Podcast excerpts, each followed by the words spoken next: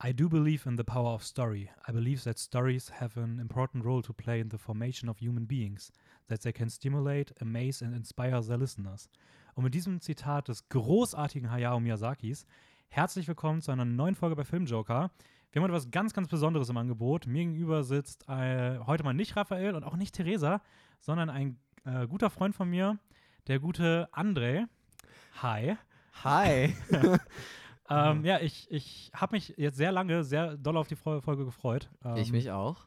Hat jetzt ein bisschen gedauert, eigentlich ja schon für letzte Woche geplant, aber Ja. das hat ja einer von uns beiden nicht ganz hingekriegt. Leider. Sagen wir nicht wer. Sagen wir nicht, wer nein. Ähm, aber umso schöner, dass es jetzt geklappt hat. Wir haben eine Doppelfolge vor. Das Mhm. heißt, ähm, uns beide in der Kombi hört ihr jetzt diese Woche und dann nächste Woche. Ähm, Oh, ich freue mich drauf. Das wird richtig spannend. ja, Ah.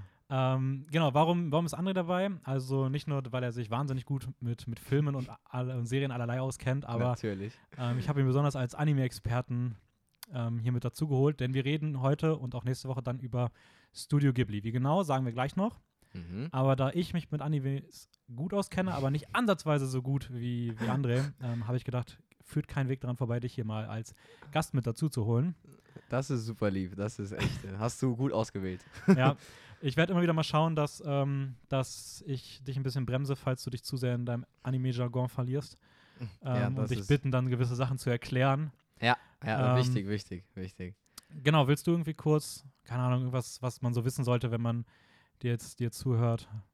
Ähm, ja, also ich kann mir ein bisschen kurz vorstellen. Ich komme äh, ursprünglich aus Rumänien, äh, habe aber in Belgien Deutsch gelernt und jetzt äh, bin ich in Wien zu studieren. Ganz wilde Kombination hier. Aber da habe ich dann Dennis und Raphael kennengelernt und ich bin wahrscheinlich die Person, die die manchmal in der Podcast-Folge erwähne als, ah ja, wir haben noch einen Freund, der eine Freundin, wenn wir, wo wir ins Ki im Kino zusammen waren. Ja, das bin wahrscheinlich ich. Genau, red, red dir das ruhig ein, aber. Ja, ja, ja. Nein, Nein. Ähm, genau, also damit es einfach erwähnt ist, du ähm, Deutsch ist theoretisch nicht deine Muttersprache. Ja, ja, aber ich kann schon Deutsch. Ja, und ich finde, man, man merkt es auch eigentlich nicht, also nur weil du. Okay. Also bitte, bitte, bitte, bitte hatet hier nicht rum, falls mal irgendwo ein Fehler dabei ist. ja, bitte. ähm, Und wenn, dann ist mir egal. Du, du hast ja hier na- nach nächster Woche dann eigentlich erstmal wieder nichts mehr groß mit am Hut. Dir kann das ja Stimmt. egal sein. Ja, eben. Ähm, obwohl, wer weiß, vielleicht kommen ja öfter mal Sachen. Ähm, Mhm. Schauen wir mal, wie die beiden Sachen, Ja, die beiden Wochen ja. laufen jetzt. Ja. Mhm. Ähm, ja, wie geht's dir? Bist du bist du nervös? Ja, so irgendwie ganz bisschen, aber ich glaube, wenn wir jetzt langsam über die Filme dann auch reden und dann wir ein bisschen reinkommen, dann, dann werde ich in mein Anime halt Love reinsinken und dann, dann wird das schon passen. Ja, Also kein Stress. ja ich glaube auch, dass das, dass das easy wird. Ich bin auch tatsächlich mal wieder ein bisschen nervöser. Das ist Mhm. auch ähm, lange nicht mehr der Fall gewesen, weil ich so abgebrüht bin und so cool, wenn es um das Ganze geht. Aha. Ja, ja, ja. Ähm, genau, ich würde sagen, wir starten mal ganz fix mit den Kurznews. Das ist Tradition hier bei uns und das wollen wir nicht lassen. Kein Ähm, Stress, bitte. Schieß los. Eine kleine Ergänzung zu letzter Woche. Das war jetzt, glaube ich, letzten zweimal schon Thema. Also, ich habe nochmal nachgeguckt, Dune 2 ist offiziell schon in der Mache, Oh. aber er hängt halt immer noch davon ab, ob der Film in, in den Kinos dann gut läuft. Aber an Mhm. sich, der läuft. Also, das soll alles produziert werden und ähm, das steht weiterhin. Mega Mhm, geil. Da werden wir auf jeden Fall ins Kino gehen. Ja, sicher. Also da auf, auf jeden Fall. Ja. Ähm, dann habe ich nachgesehen, dass es jetzt die offizielle Bestätigung gibt, dass es Spider-Man in New Uni- Universe, also Into the Spider-Verse Teil Mhm. 2, kommen soll. Und zwar nächstes Jahr, 13. Oktober 2022. Ähm, Okay, also jetzt schon. Der, zwei- 22. ja, also ja, aber ich meine, jetzt Ja, wird ja schon der zweite Teil. Ja, äh, wurde schon wow, announced. okay, also ja, geht tatsächlich auch schnell. ja echt schnell. ja, gut, ich weiß nicht, wann ist der erste rausgekommen? 2017 oder 18 oder sowas? Mhm. Also ja, vier Jahre. Gut Ja, mit gut, man Corona. muss auch, muss auch überlegen, das Ganze zu animieren war, hat auch richtig lang gedauert wahrscheinlich. ja, ja, Richtig lange, also. Ja, Ja, bin mal echt gespannt. Darauf freue ich mich auch. Ja, es wird, ich glaube aber auch, dass der, dass der gut für die Geschichte soll. So ein bisschen diese angedeutete Liebesgeschichte zwischen Miles Morales und Gwen Stacy ein bisschen Mhm. vertiefen. Und es sollen zwei andere weibliche Heldinnen wohl irgendwie auch in den Fokus gerückt werden und ein mögliches Spin-off von Spider-Woman und so weiter vorbereitet werden. Also mehr ist auch noch nicht bekannt. Ja. Ähm, dann heute Nacht, beziehungsweise gestern Nacht, ist der Spider-Man 3, äh, Spider-Man No Way Home Mhm. äh, Trailer geleakt worden, erst in einem ersten Schritt. Echt? Da geleakt? gab's- Ja, der, der wurde geleakt. Da gab es Handyaufnahmen Ah. und ganz YouTube war gestern schon voll mit Analysen davon und so weiter. Und Marvel hat jetzt, glaube ich, ein bisschen aus der Not heraus jetzt gestern Nacht den Trailer hinterhergeworfen. Ah, deshalb kam der Trailer so früh raus. Ja, vor allem auch eine. Woche, in der gleichen Woche mit Eternals, das war safe nicht geplant. Ja, ja. Ähm, ja, da werden auf jeden Fall viele Gerüchte, die rumkursiert sind, äh, bestätigt. Andere bleiben in der Schwebe. Mhm. Wer da aber nicht so viel zu wissen möchte im Vorhinein, ähm, deswegen sage ich hier auch nicht mehr, schaut euch den Trailer gerne an, der ist jetzt draußen. Gleiches gilt für den, meiner Meinung nach, nochmal eine Spur besseren und epischeren Eternals-Trailer. Mhm, Den haben wir auch schon war- zweimal oh, gesehen. Der war richtig geil. Oh, diese Stimmung. Ui. Ja. Ich bin, ich bin echt mal gespannt. Ich finde es voll cool, dieser, also, dass sie jetzt eigentlich irgendwie gefühlt mehr die Handschrift der Regisseure und Regisseurinnen reinbringen. Mhm. So, weil ich finde, das wirkt im Shang-Chi-Trailer schon so und da sind auch die Kritiken, dass sie halt sagen, Ja. es fühlt sich sehr wenig nach Marvel an. Ähm, in manchen Momenten auch Loki war schon so, Wonder Vision ähm, und jetzt halt auch anscheinend Eternals, weil das sieht halt nicht ansatzweise mehr nach Marvel aus. Mhm. Ähm, Das stimmt. Bin mal also, gespannt. Wie klar. gesagt, Spider-Man hingegen beispielsweise, finde ich, sieht sehr klassisch nach Marvel aus. Das stimmt, das habe ich auch ein bisschen gedacht. Also, Also, man merkt, es fühlt sich so nach Phase 3 an. Also, ja. so von der Ja. Aufmachung her. Mhm. Aber ja, muss auch nicht schlecht sein. Ich freue mich da trotzdem drauf. Ich glaube, die werden auch beide ziemlich cool. Alle drei mit Shang-Chi. Mhm. Aber ja. Und das letzte ähm, haben wir, habe ich dir, glaube ich, ja doch, haben wir dir auch gezeigt. Ähm, ein weiterer Trailer ist erschienen und Mhm. zwar zu einem potenziellen Jahreshighlight auf Apple TV Plus, nämlich äh, die Science-Fiction-Serie Foundation. Ja, Da hast du mir auch Da gezeigt. haben wir den Trailer gesehen. Ja. Ähm, falls jemand Apple TV hat und sich fragt, wofür.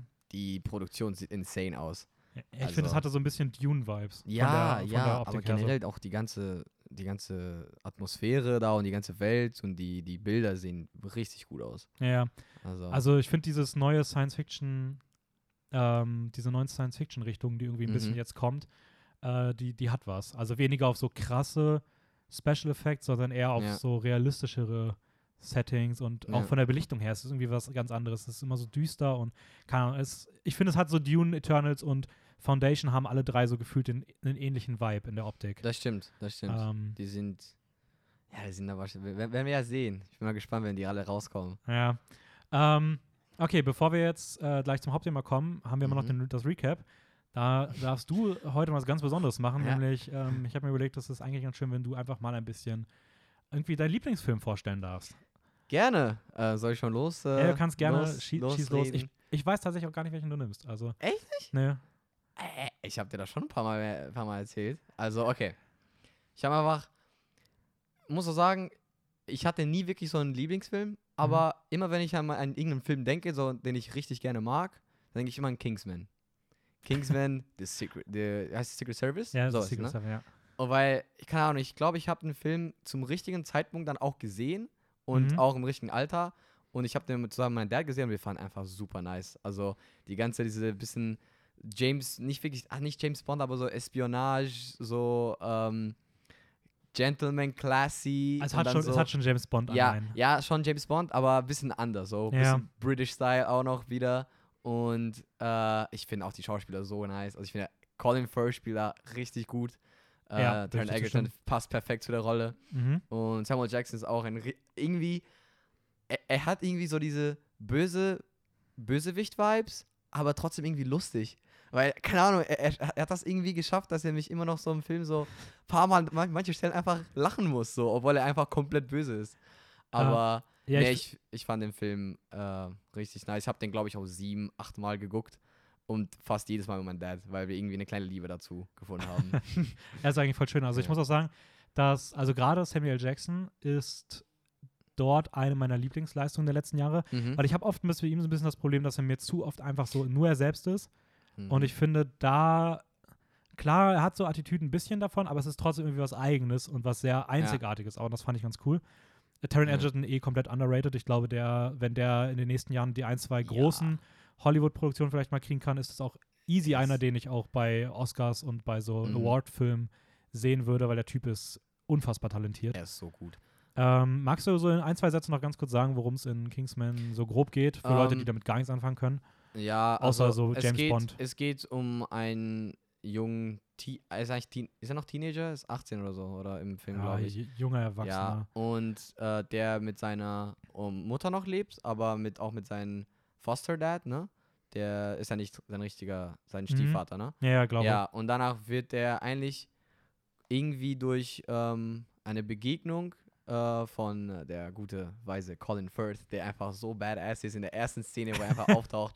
Das ist in der. Bar, oder? Die, ja, die Ja. Bar-Szene ist einfach, die müssten die ja nochmal in den zweiten Film machen. So, kleiner Ja. Spoiler. Aber ähm, ja, und dann wird er halt äh, in so eine Organisation reingeholt, wo er äh, dann gegen, ja, so spionagemäßige, ich will jetzt nicht, nicht zu viel spoilern, dann, ähm, ja, Action.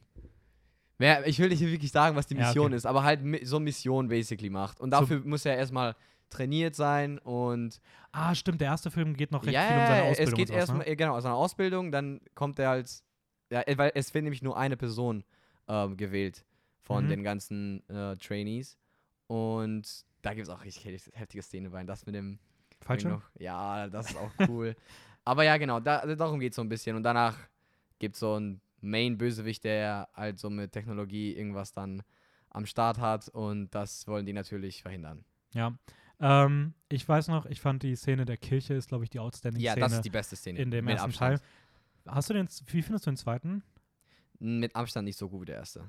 Also Ja. ich fand da, ah, ich fand da ein paar Sachen ganz cool. Zum Beispiel der, die eine Figur, die dann, mhm, Naja, die am Ende doch irgendwie was anderes gemacht hat, aber selbst die hat irgendwie am Ende nicht mehr so geil gewirkt. Ja. Also sie hatte, ä- es gab auch gute Szenen. Ich, meine pers persönliche Meinung, ich glaube, der Film wäre besser gewesen, wenn die, wenn eine bestimmte Figur dann nicht mehr im Film aufgetaucht wäre. mhm. Es glaube hätte glaub ich auch. viel, viel einen krassen Impact gehabt. Ähm, ich fand allerdings die Idee ganz cool, dass die so, die anderen ja eher so, diese Gentlemen und die eher so Texan, Mhm. Whisky und sowas und Cowboy bla, das fand ich irgendwie ganz cool von der Mhm. Machart so. Ja. Ähm, aber ich fand den zweiten auch deutlich schwächer als den ersten. Also Ja. als erstes schon ziemlich, ziemlich Bösewicht auch- ist auch nicht gar nicht so nice wie Nee. Samuel Jackson und irgendwie, keine Ahnung, auch.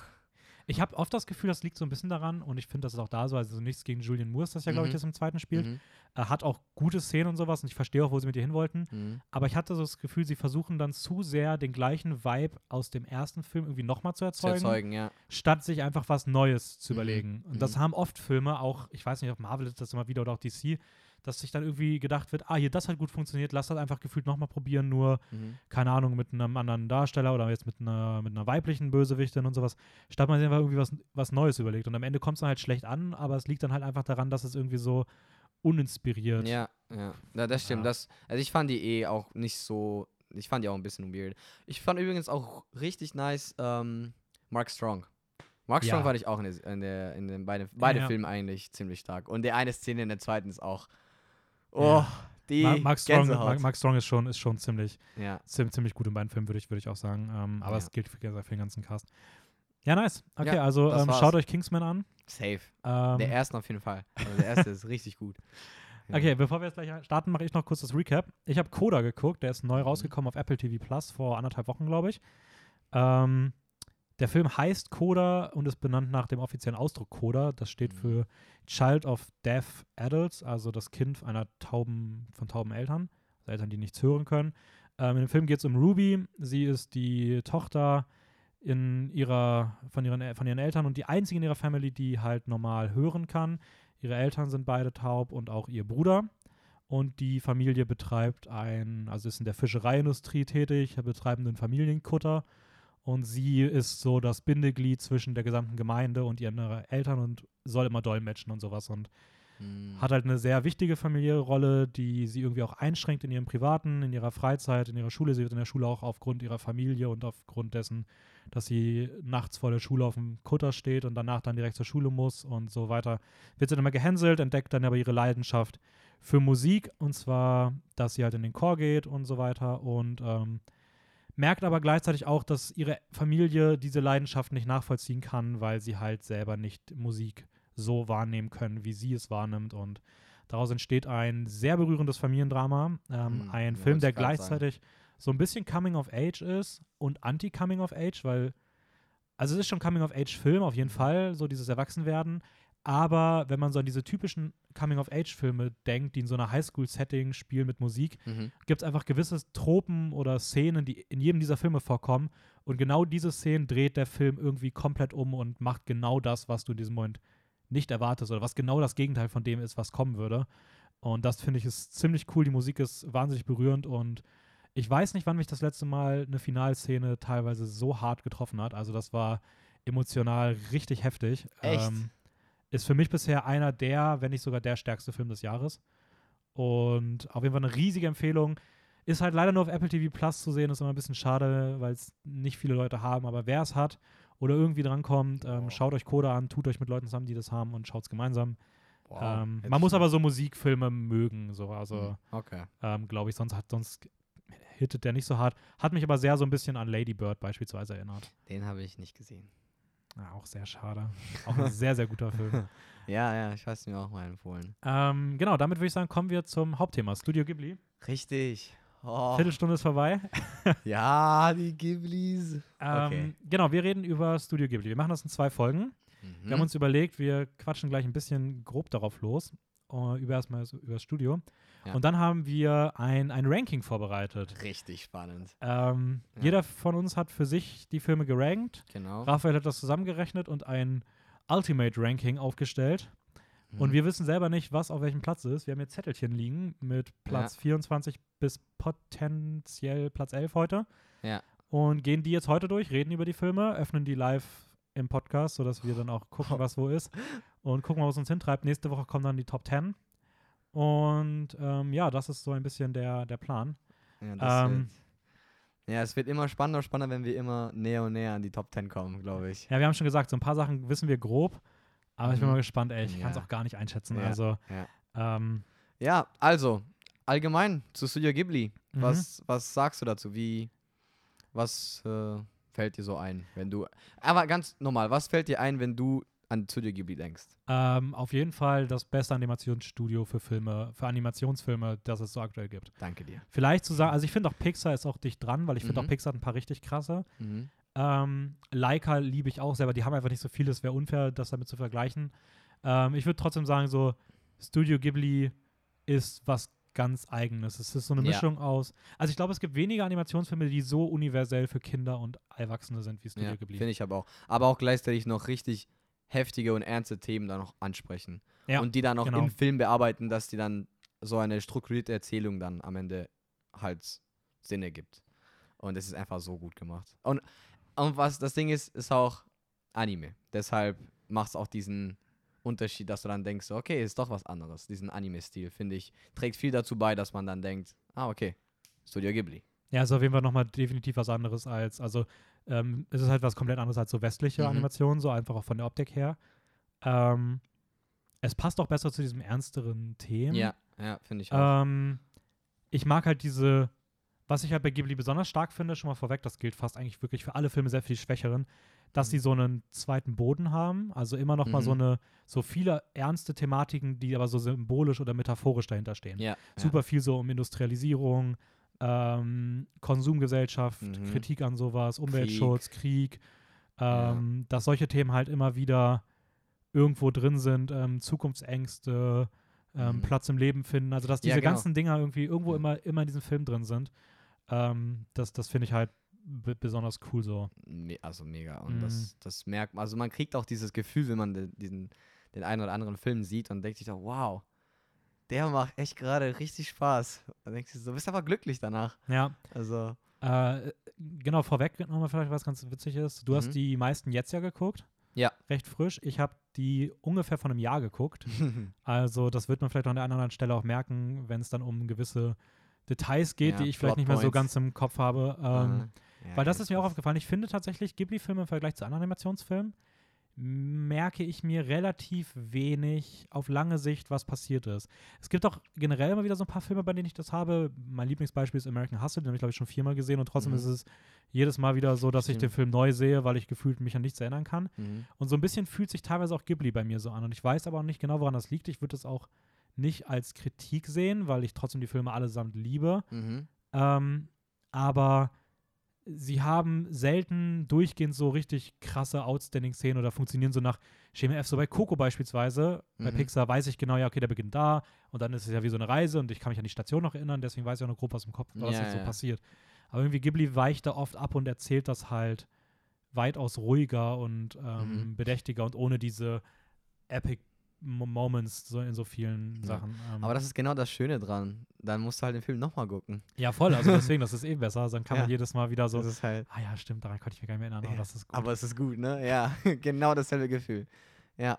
Und ja, ein bisschen zum Studio ist ja 1985. Ähm, Studio Ghibli ist offiziell mhm. dann äh, halt geschaffen worden. Ähm, früher hieß es Topcraft.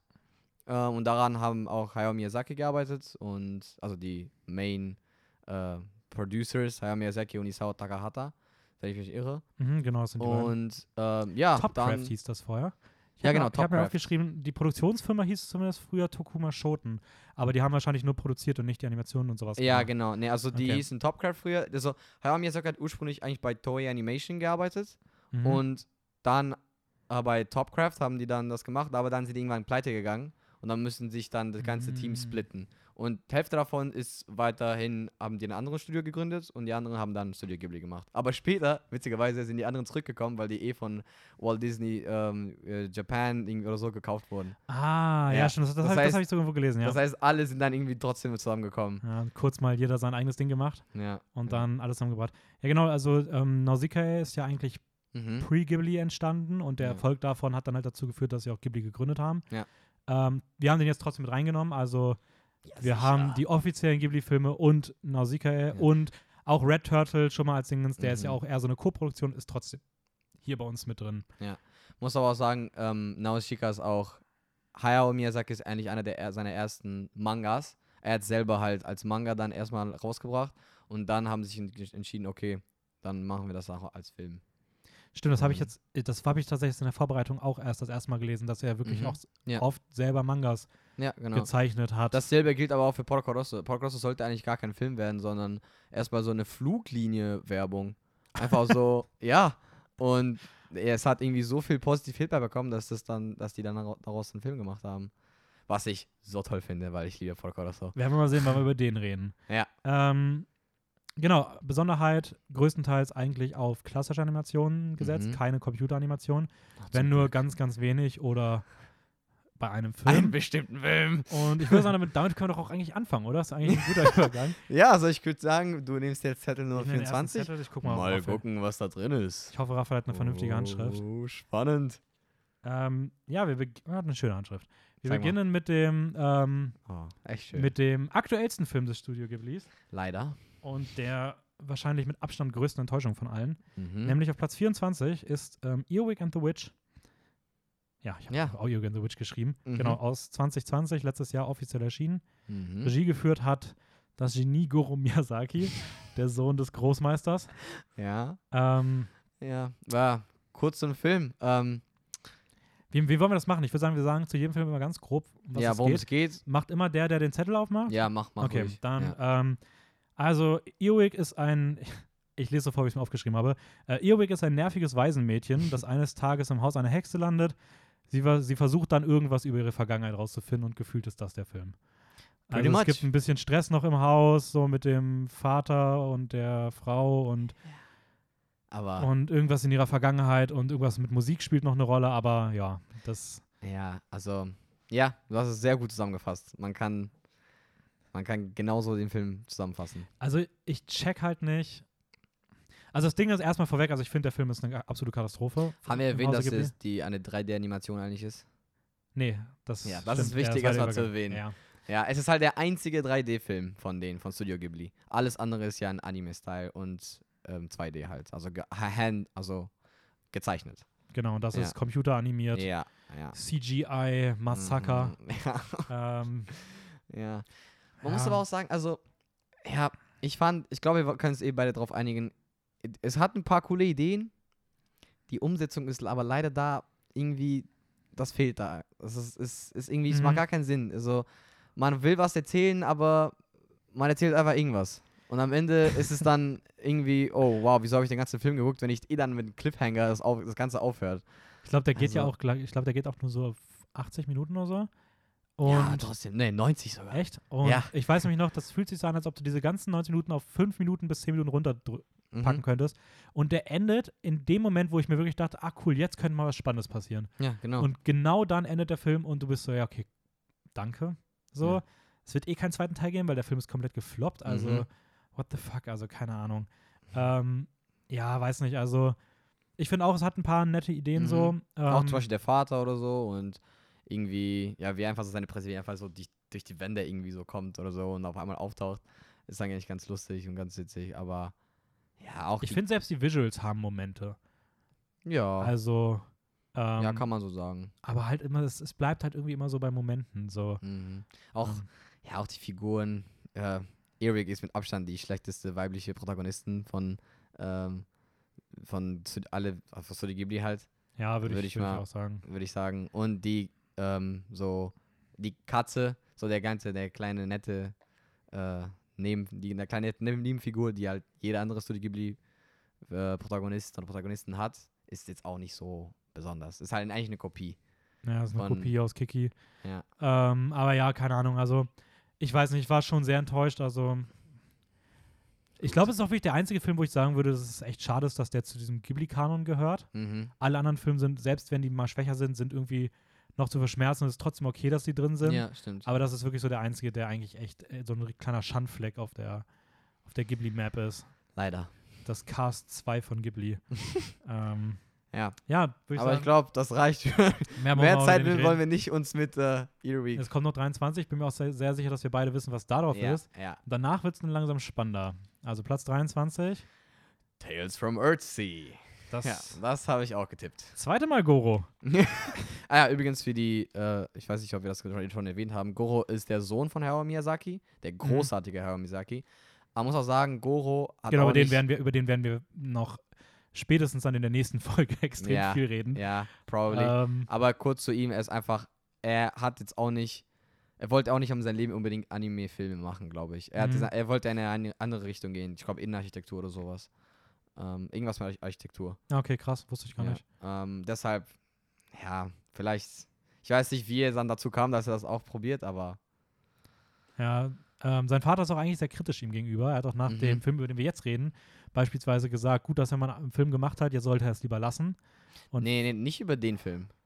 Über den, achso, der, aber, also Ja, aber den, Tales- der wir jetzt Tales gerade Ja, ja, nicht, der, nicht über Ähm, Earwig. über ja, den, ja, hat er, den hat er sehr gehatet damals. ja. Ähm, bei Earwig hingegen war er recht zahm und hat Ja. gesagt, nein, er findet schön, dass sein Sohn da mit Computeranimation was probiert hat und findet auch viele Aspekte interessant. Also, Obwohl ich genau den anderen Film besser fand. ja. Okay. Genau, also wir müssen auch, glaube ich, nichts sagen. Ich glaube, äh, Mhm. Earwig war bei uns beiden auf 24 und Tales Ja. from Earthsea ist auch bei uns beiden auf 23. ja, ja, Okay, okay. nur dass also, wir uns da sicher sind. Jetzt sind wir bei Tales from Earthsea. Ähm, ja, also kurz zu dem Film. Es ist, es basiert auf einer Buchreihe, ne? Mhm. Genauso wie bei Earwig eigentlich. Ähm, und es spielt in einer Fantasy-Welt, wo ähm, ein junger Mann, ich glaube so, das ist 13 oder 14, ähm, von seiner Stadt flieht und dann setzt sich auf eine Reise, wo er halt, ähm, wo er irgendwas äh, halt, wo, wo er, wo er halt von irgendwas wegrennt sozusagen, aber wir Mhm. wissen am Anfang nicht von was. Und dann begegnet er auf der Reise so ein weiser alter Mann, der ihn dann irgendwie joint und danach. Wie, ja, nicht unbedingt. Wie heißt der, wie heißt der eigentlich? Ich weiß, gar Ich nicht, weiß noch, der ich, ich, der Junge heißt Prince Aaron und ja, das genau. andere ist ein Zauberer. Ja, ja genau, ist ein Zauberer. Der war, der war an sich ganz okay, der war nett so. Und dann gehen die auf die Reise und ähm, kommen in so eine große Stadt und da passieren, ähm, die große Stadt ist halt voll mit äh, Magie. Ähm, obwohl ich nicht wirklich, also ich finde, man hätte daraus auch viel mehr machen können. Also man sagt, dass es eine magische Welt ist, aber es taucht gefühlt nicht Magie auf, außer beim Bösewicht und Ja. ab und zu so. Ähm, aber ja, genau, die gehen auf die Reise und dann spielt er dann später noch eine wichtige Rolle. Die begegnen dann auf dem Farmland ähm, eine alte Freundin von dem Zauberer und ein kleines Mädchen, die dann auch eine Bedeutung im Film noch kriegen und ja, und das ist pretty much it. Und der Bösewicht will dann irgendwas machen, Ja. ähm, witzigerweise auch die Autorin ähm, der Erdsee-Serie, Erdsee-Serie mhm. Ursula K. Le Guin heißt sie, Mhm. war auch richtig enttäuscht wohl von dem Film, der sich richtig drauf gefreut. Der hat sogar Hayao Miyazaki früher mal verboten, das umzusetzen und ist dann irgendwann bei der Idee von Goro gesagt, ja okay, dann mach das. Und war Mhm. wohl im Kino und meinte danach dann irgendwie, ich habe das irgendwann mal, ich habe mich nicht, nicht, mir nicht nochmal durchgelesen, aber ich meine, sie hat irgendwie sowas gesagt wie, ja gut, das war äh, auch irgendwie Mhm. interessant. So richtig Ja. abwertend aber. Ja. Und war wohl richtig enttäuscht davon. Ähm, ja, was kann man sagen? Der geht auch zwei Stunden, ne? ja, der, der geht Also richtig auch- lange. der geht richtig lange. Also, ich finde, man, es ist eine, eigentlich eine schöne Welt. Also dieses eine Bild habe hab ich dir ja eh gezeigt, wo du die ganze Stadt siehst, wo du Mhm. denkst so, wow. Wie du gesagt hast, diese leichte orientalische Vibes und die ganze, ja, auch wie die ganze Welt eigentlich funktioniert, so dass zum Beispiel Sklaverei da immer noch so ein, so ein Problem ist und dass die Menschen einfach ähm, so ausgenutzt werden und das ist voll das, die, das krasse System, was dahinter liegt. Aber er hat wieder daraus nichts gemacht. Also es hätte so, selbst der Bösewicht, er ist so generic. Und, und ich finde, ach, keine Ahnung, es ist einfach, es ist schade. Weil da hätte echt, das hatte echt Potenzial. Also ich finde auch, dass das, dass das Worldbuilding ist eins meiner liebsten fast von allen Ghibli-Filmen. Mhm. Und auch die Fantasy-Elemente finde ich richtig nice. Aber sie sind halt in dem Film alle nicht ausgearbeitet. Ja. Also es wirkt einfach so, ich habe es aufgeschrieben, äh, entweder fehlt allem etwas Mhm. oder die Elemente wollen zu viel. Also die, die Musik ist beispielsweise richtig austauschbar, die meisten Figuren sind auch vollkommen Mhm. langweilig und generisch. Der Bösewicht finde ich nicht gar, gar nicht, dass der unbedingt generisch ist. Ich finde, der Mhm. will einfach viel zu ikonisch sein. Also du hast das Gefühl, Ja. Goro hat so überlegt, so, okay, ich mache jetzt den krassesten Bösewicht aller Zeiten und ich klatsch einfach alles irgendwie rein, was da irgendwie passt. Dass der vom Aussehen her irgendwie komplett Ja. drüber, von den Dialogen, jeder Satz muss so richtig krass sein, die Stimme muss heftig. Also ich weiß nicht, wirkt einfach so, als ob er viel zu viel gewollt hat. Mhm. Ähm, die, der Optik fehlt komplett die gerade Linie. Manchmal ist es so mit so ganz viel blassen Farben. Im nächsten ist es so orientalisch satte Farben. Mhm. Mhm. Und auch das passt irgendwie alles überhaupt nicht zusammen. Also dieser ganze visuelle Stil, so, ich wüsste überhaupt nicht, Ja. was dahinter so steht. Ähm, Ja, ich, also doch, es ist genauso richtig, wie du es gesagt hast. Einfach nicht ausgearbeitet. Also wirklich auch die Anfangsszene. Man denkt sich so, dass man irgendwie da wa- irgendwas noch weitermacht oder dass man irgendwie zurück auf diese Szene hinkommt, aber nö, das ist für den ganzen restlichen Film nicht mehr wichtig. Also, ja, man muss auch sagen, es ist prinzipiell schon eine schlechte Idee, den dritten Teil einer Buchreihe zu verfilmen. ja, Also, also, also warum nicht den Ah. ersten nehmen? Mann.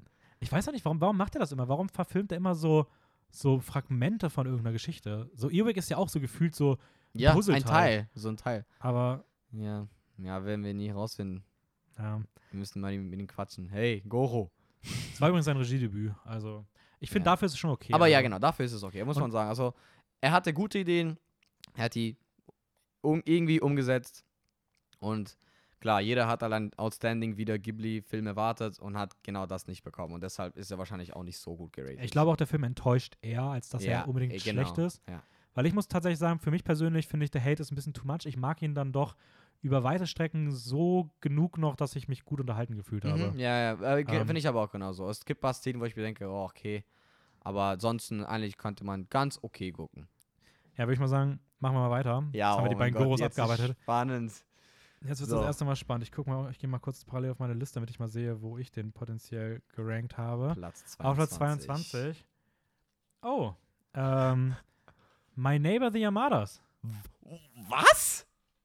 Ja, Neighbor the mein Yamadas. Neighbor Yamada ist auf 22. Ja, der wäre bei mir minimal weiter oben gewesen, weil so wie es klingt, bei dir wahrscheinlich auch. Ja. Aber das heißt, die anderen werden sich alle irgendwie ausgeglichen haben. Ähm, da wird, wenn äh, einer, alle, die bei dir wahrscheinlich schlechter sind, sind bei mir richtig hoch. Ja, und Alle umgekehrt. umgekehrt dann. Also ja, Platz 22, Okay, My ja, the okay. Yamadas. Habe jetzt nicht so früh mit denen gerechnet, aber. Aber ich habe schon gerechnet, dass der heute kommt. Ja, ja, ich auch. Also, aber ich irgendwie so ein paar Plätze weiter. Genau, 1999 erschien. Isao Takahata hat den Film gemacht. Mhm. Ähm, ich habe mir aufgeschrieben als Überschrift Ghiblis reinste Komödie. Ich finde, der Film ist Mhm. eine Comedy pur. Ja. Ähm, basiert auf einem Yonkoma-Manga, wenn ich das richtig ausgesprochen habe. Okay. Das ist ein Manga, der eine gesamte Geschichte in vier Bildern erzählt. Und Ah. ähm, das wurde dann auch adaptiert in eine Fernsehserie. Es gab 61 Folgen davon. Und In, das, von My Neighbor Diamond. genau, das war eigentlich so eine Kurzepisodendinger. Und die wurden jetzt halt irgendwie ein bisschen zusammengeklatscht und daraus wurde die Geschichte gemacht. Es geht um eine eher zusammen, ein bisschen lose zusammenhängende Geschichte, die den Alltag einer fünfköpfigen Familie erzählt. Der Tochter, dem Sohn, der Oma und den beiden Eltern. Mhm. Und noch der Hund ist noch dabei, so ein bisschen dümmlicher Hund, glaube ich, ist das, wenn ich mich richtig Der erinnere. mag gefühlt nichts. Ähm, und es wird ein bisschen auf ihre alltäglichen kleinen familiären Streitereien und so weiter ge Ja. geschaut. Sehr schönes Porträt von ähm, einer Ehe, finde ich. Also ich finde, da hat er viele wirklich schöne Momente, die Mhm. diese kleinen Zankereien so ein bisschen zeigt, aber auch was Ja. da so emotional hintersteckt. Ähm, ja, was, wie, wie fandst du den so? Dieses Day-to-Day-Life. Ja, also ich fand ihn wirklich. Also ich fand ihn, man, ich wurde komplett entertained, aber im Endeffekt erzählt er jetzt auch keine krasse Geschichte. Also er erzählt jetzt, er ist ja, wie du gesagt hast, es macht auch schon Sinn, dass der Film dann so ist, wenn es auf eine Episode, also diese, äh, diese Episoden halt basiert ist. Dieses, ähm, immer jede Folge was anderes. Ja, das ist halt, also ich finde, ich finde auch, das ist halt so die größte Schwäche, dass die Handlung einfach sehr, also die Mhm. hat da, ja, okay, die ist jetzt nicht sonderlich krass ja, interessant. die, ich- also, ja. Eben. ist auch witzig, weil dafür, dass der bei mir auch recht weit unten ist, mhm. habe ich bei dem wahnsinnig wenig Kritikpunkte im Vergleich zu allen anderen. Das stimmt. Aber der hat einfach auch auf der Habenseite, der hat auch da viele coole Sachen so, Mhm. aber so diesen richtigen, irgendwas, was so Mhm. ihn so richtig, ja, der ist einfach so ganz nett so. Ja. Ja, das ganz Besondere am Film ist auch das Animationsstil. Also wie er Ja. gezeichnet wurde. Das ist halt, ich, ich finde, es passt eins zu eins wie zu der ganzen Figuren und wie die ganze Leute sich unterhalten. Ich habe als Kind mal auf RTL 2 so eine Serie gesehen mit so einem kleinen Jungen, der immer alle ärgert und sich immer die Hose runterzieht. und immer so, das ist ja auch im Intro, fährt, Okay. surft er auch und hat äh, so mit nacktem Hintern rum und das ist so ein kleiner, der sah genau, vom Animationsstil her sah das genauso aus wie das. Mhm. Ich weiß gerade nicht mehr, wie es heißt, ey. Ist mir gerade eingefallen, dass das mich vom Animationsstil irgendwie dran erinnert hat, so ein bisschen. Aber ja, der Animationsstil, dieses, ich weiß, wie kann man das beschreiben, so, So ein viel bisschen. mit Weiß auf jeden Fall auch gearbeitet. Ja, es ist nicht. Oh, wie soll man das erklären? Es ist nicht. Ich will nicht rede, ich will nicht gerne Comic. Es ist so ein Manga, so ein eigenes. Die japanische Manga. Version von Cartoon. Ja. Ja. So. Sowas. Und dann aber, viel mit Weiß. aber noch ein bisschen besonders. Ja. Weil. Ja, weil die. Auch die Form zum Beispiel von dem, wie die halt. Die ganze Proportion und so, das ist ja auch. Ja. Ähm, ein bisschen anders im Film. da hat mir tatsächlich die eine Szene leider gar nicht gefallen, Ah, wo weiß es so ein bisschen dran, wo es dann auf einmal aus der Comedy rausgeht, ein bisschen ernster wird und ähm, der visuelle Stil einfach komplett geändert wird und das auf einmal aussieht wie Mhm. normale Menschen und man diesen Cartoon-Dingens weglässt. Das, ich mag sowas nicht. Mhm. Ähm, ich finde immer, es wirkt so ein bisschen unrund, aber da kommen wir eh bei einem, bei einem anderen Film auch nochmal zu. Aber ja, ich finde, auch viel mehr kann man dazu gar nicht sagen, außer Kissera, Kiss, Kissera am das Ende. Oh mein Gott, das war so lustig. Es war wirklich dieses, das war ein guten Abschluss, muss man sagen. Einfach nur noch, wie einfach jeder Kessera singt und rumfliegt und tanzt und Ja. ja. Ähm, okay, Next. 21. Oh Gott, was kommt denn jetzt? Es kommt. Okay. The Cat Returns. Okay, der wäre bei mir tatsächlich nämlich eigentlich auf 22 gewesen. Der wäre bei mir auf 18 gewesen. Ja, ist er wohl nicht, ne? Ja, dann werden bei dir auch andere anders liegen. Okay. Äh, The Cat Returns. Ähm, kurz zum Film. Eigentlich ganz witzig. Ähm, es geht um ein Mädchen, die eine, eines Tages einfach eine Katze rettet. Ja, oder? Eine Katze rettet. Und die Katzen haben sich gedacht, so das Königreich der Katzen, sorry, hat sich gedacht, ja, wir schenken mal ihr was oder wir machen sie einfach zu unserer ne- neuen Königin. Und kommen einfach, au- tauchen bei ihr vor die Tür auf und dann kommt sie in diese Katzenwelt rein, aus dem Nichts. Und, also, ja, also nicht aus dem Nichts, also die kommen auf ihre Straße und dann wird sie halt so leicht entführt, würde ich mal sagen, in diese Welt. Und, ja, Äh, wird, wird, ihr nicht, wird ihr nicht, äh, wird, wird sie nicht die ganze Zeit mit Geschenken voll bombardiert und genau, sie genau. soll, am, am Anfang, und ja. sie soll den Katzendude Genau, ähm, heiraten? besuchen. Erstmal, nee, erstmal zum, sie soll ein, erstmal auftauchen und danach wird sie daf- dazu aufgefordert, ihn zu, auf, äh, ihn zu heiraten. genau und dann, Aber der ganze Weg dahin ist irgendwie lustig, weil Ja. sie halt, ah ja stimmt genau ja ja, und ja, und dann kommt sie da in diese Welt rein und ja, mehr verrate ich nicht, wie das Ganze endet, ob sie den heiratet oder nicht.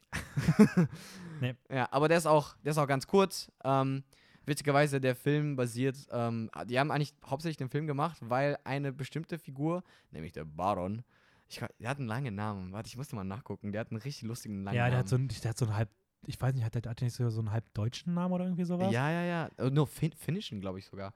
Ähm, ich guck mal kurz nach. Ähm, ja, wie fandest du den Film?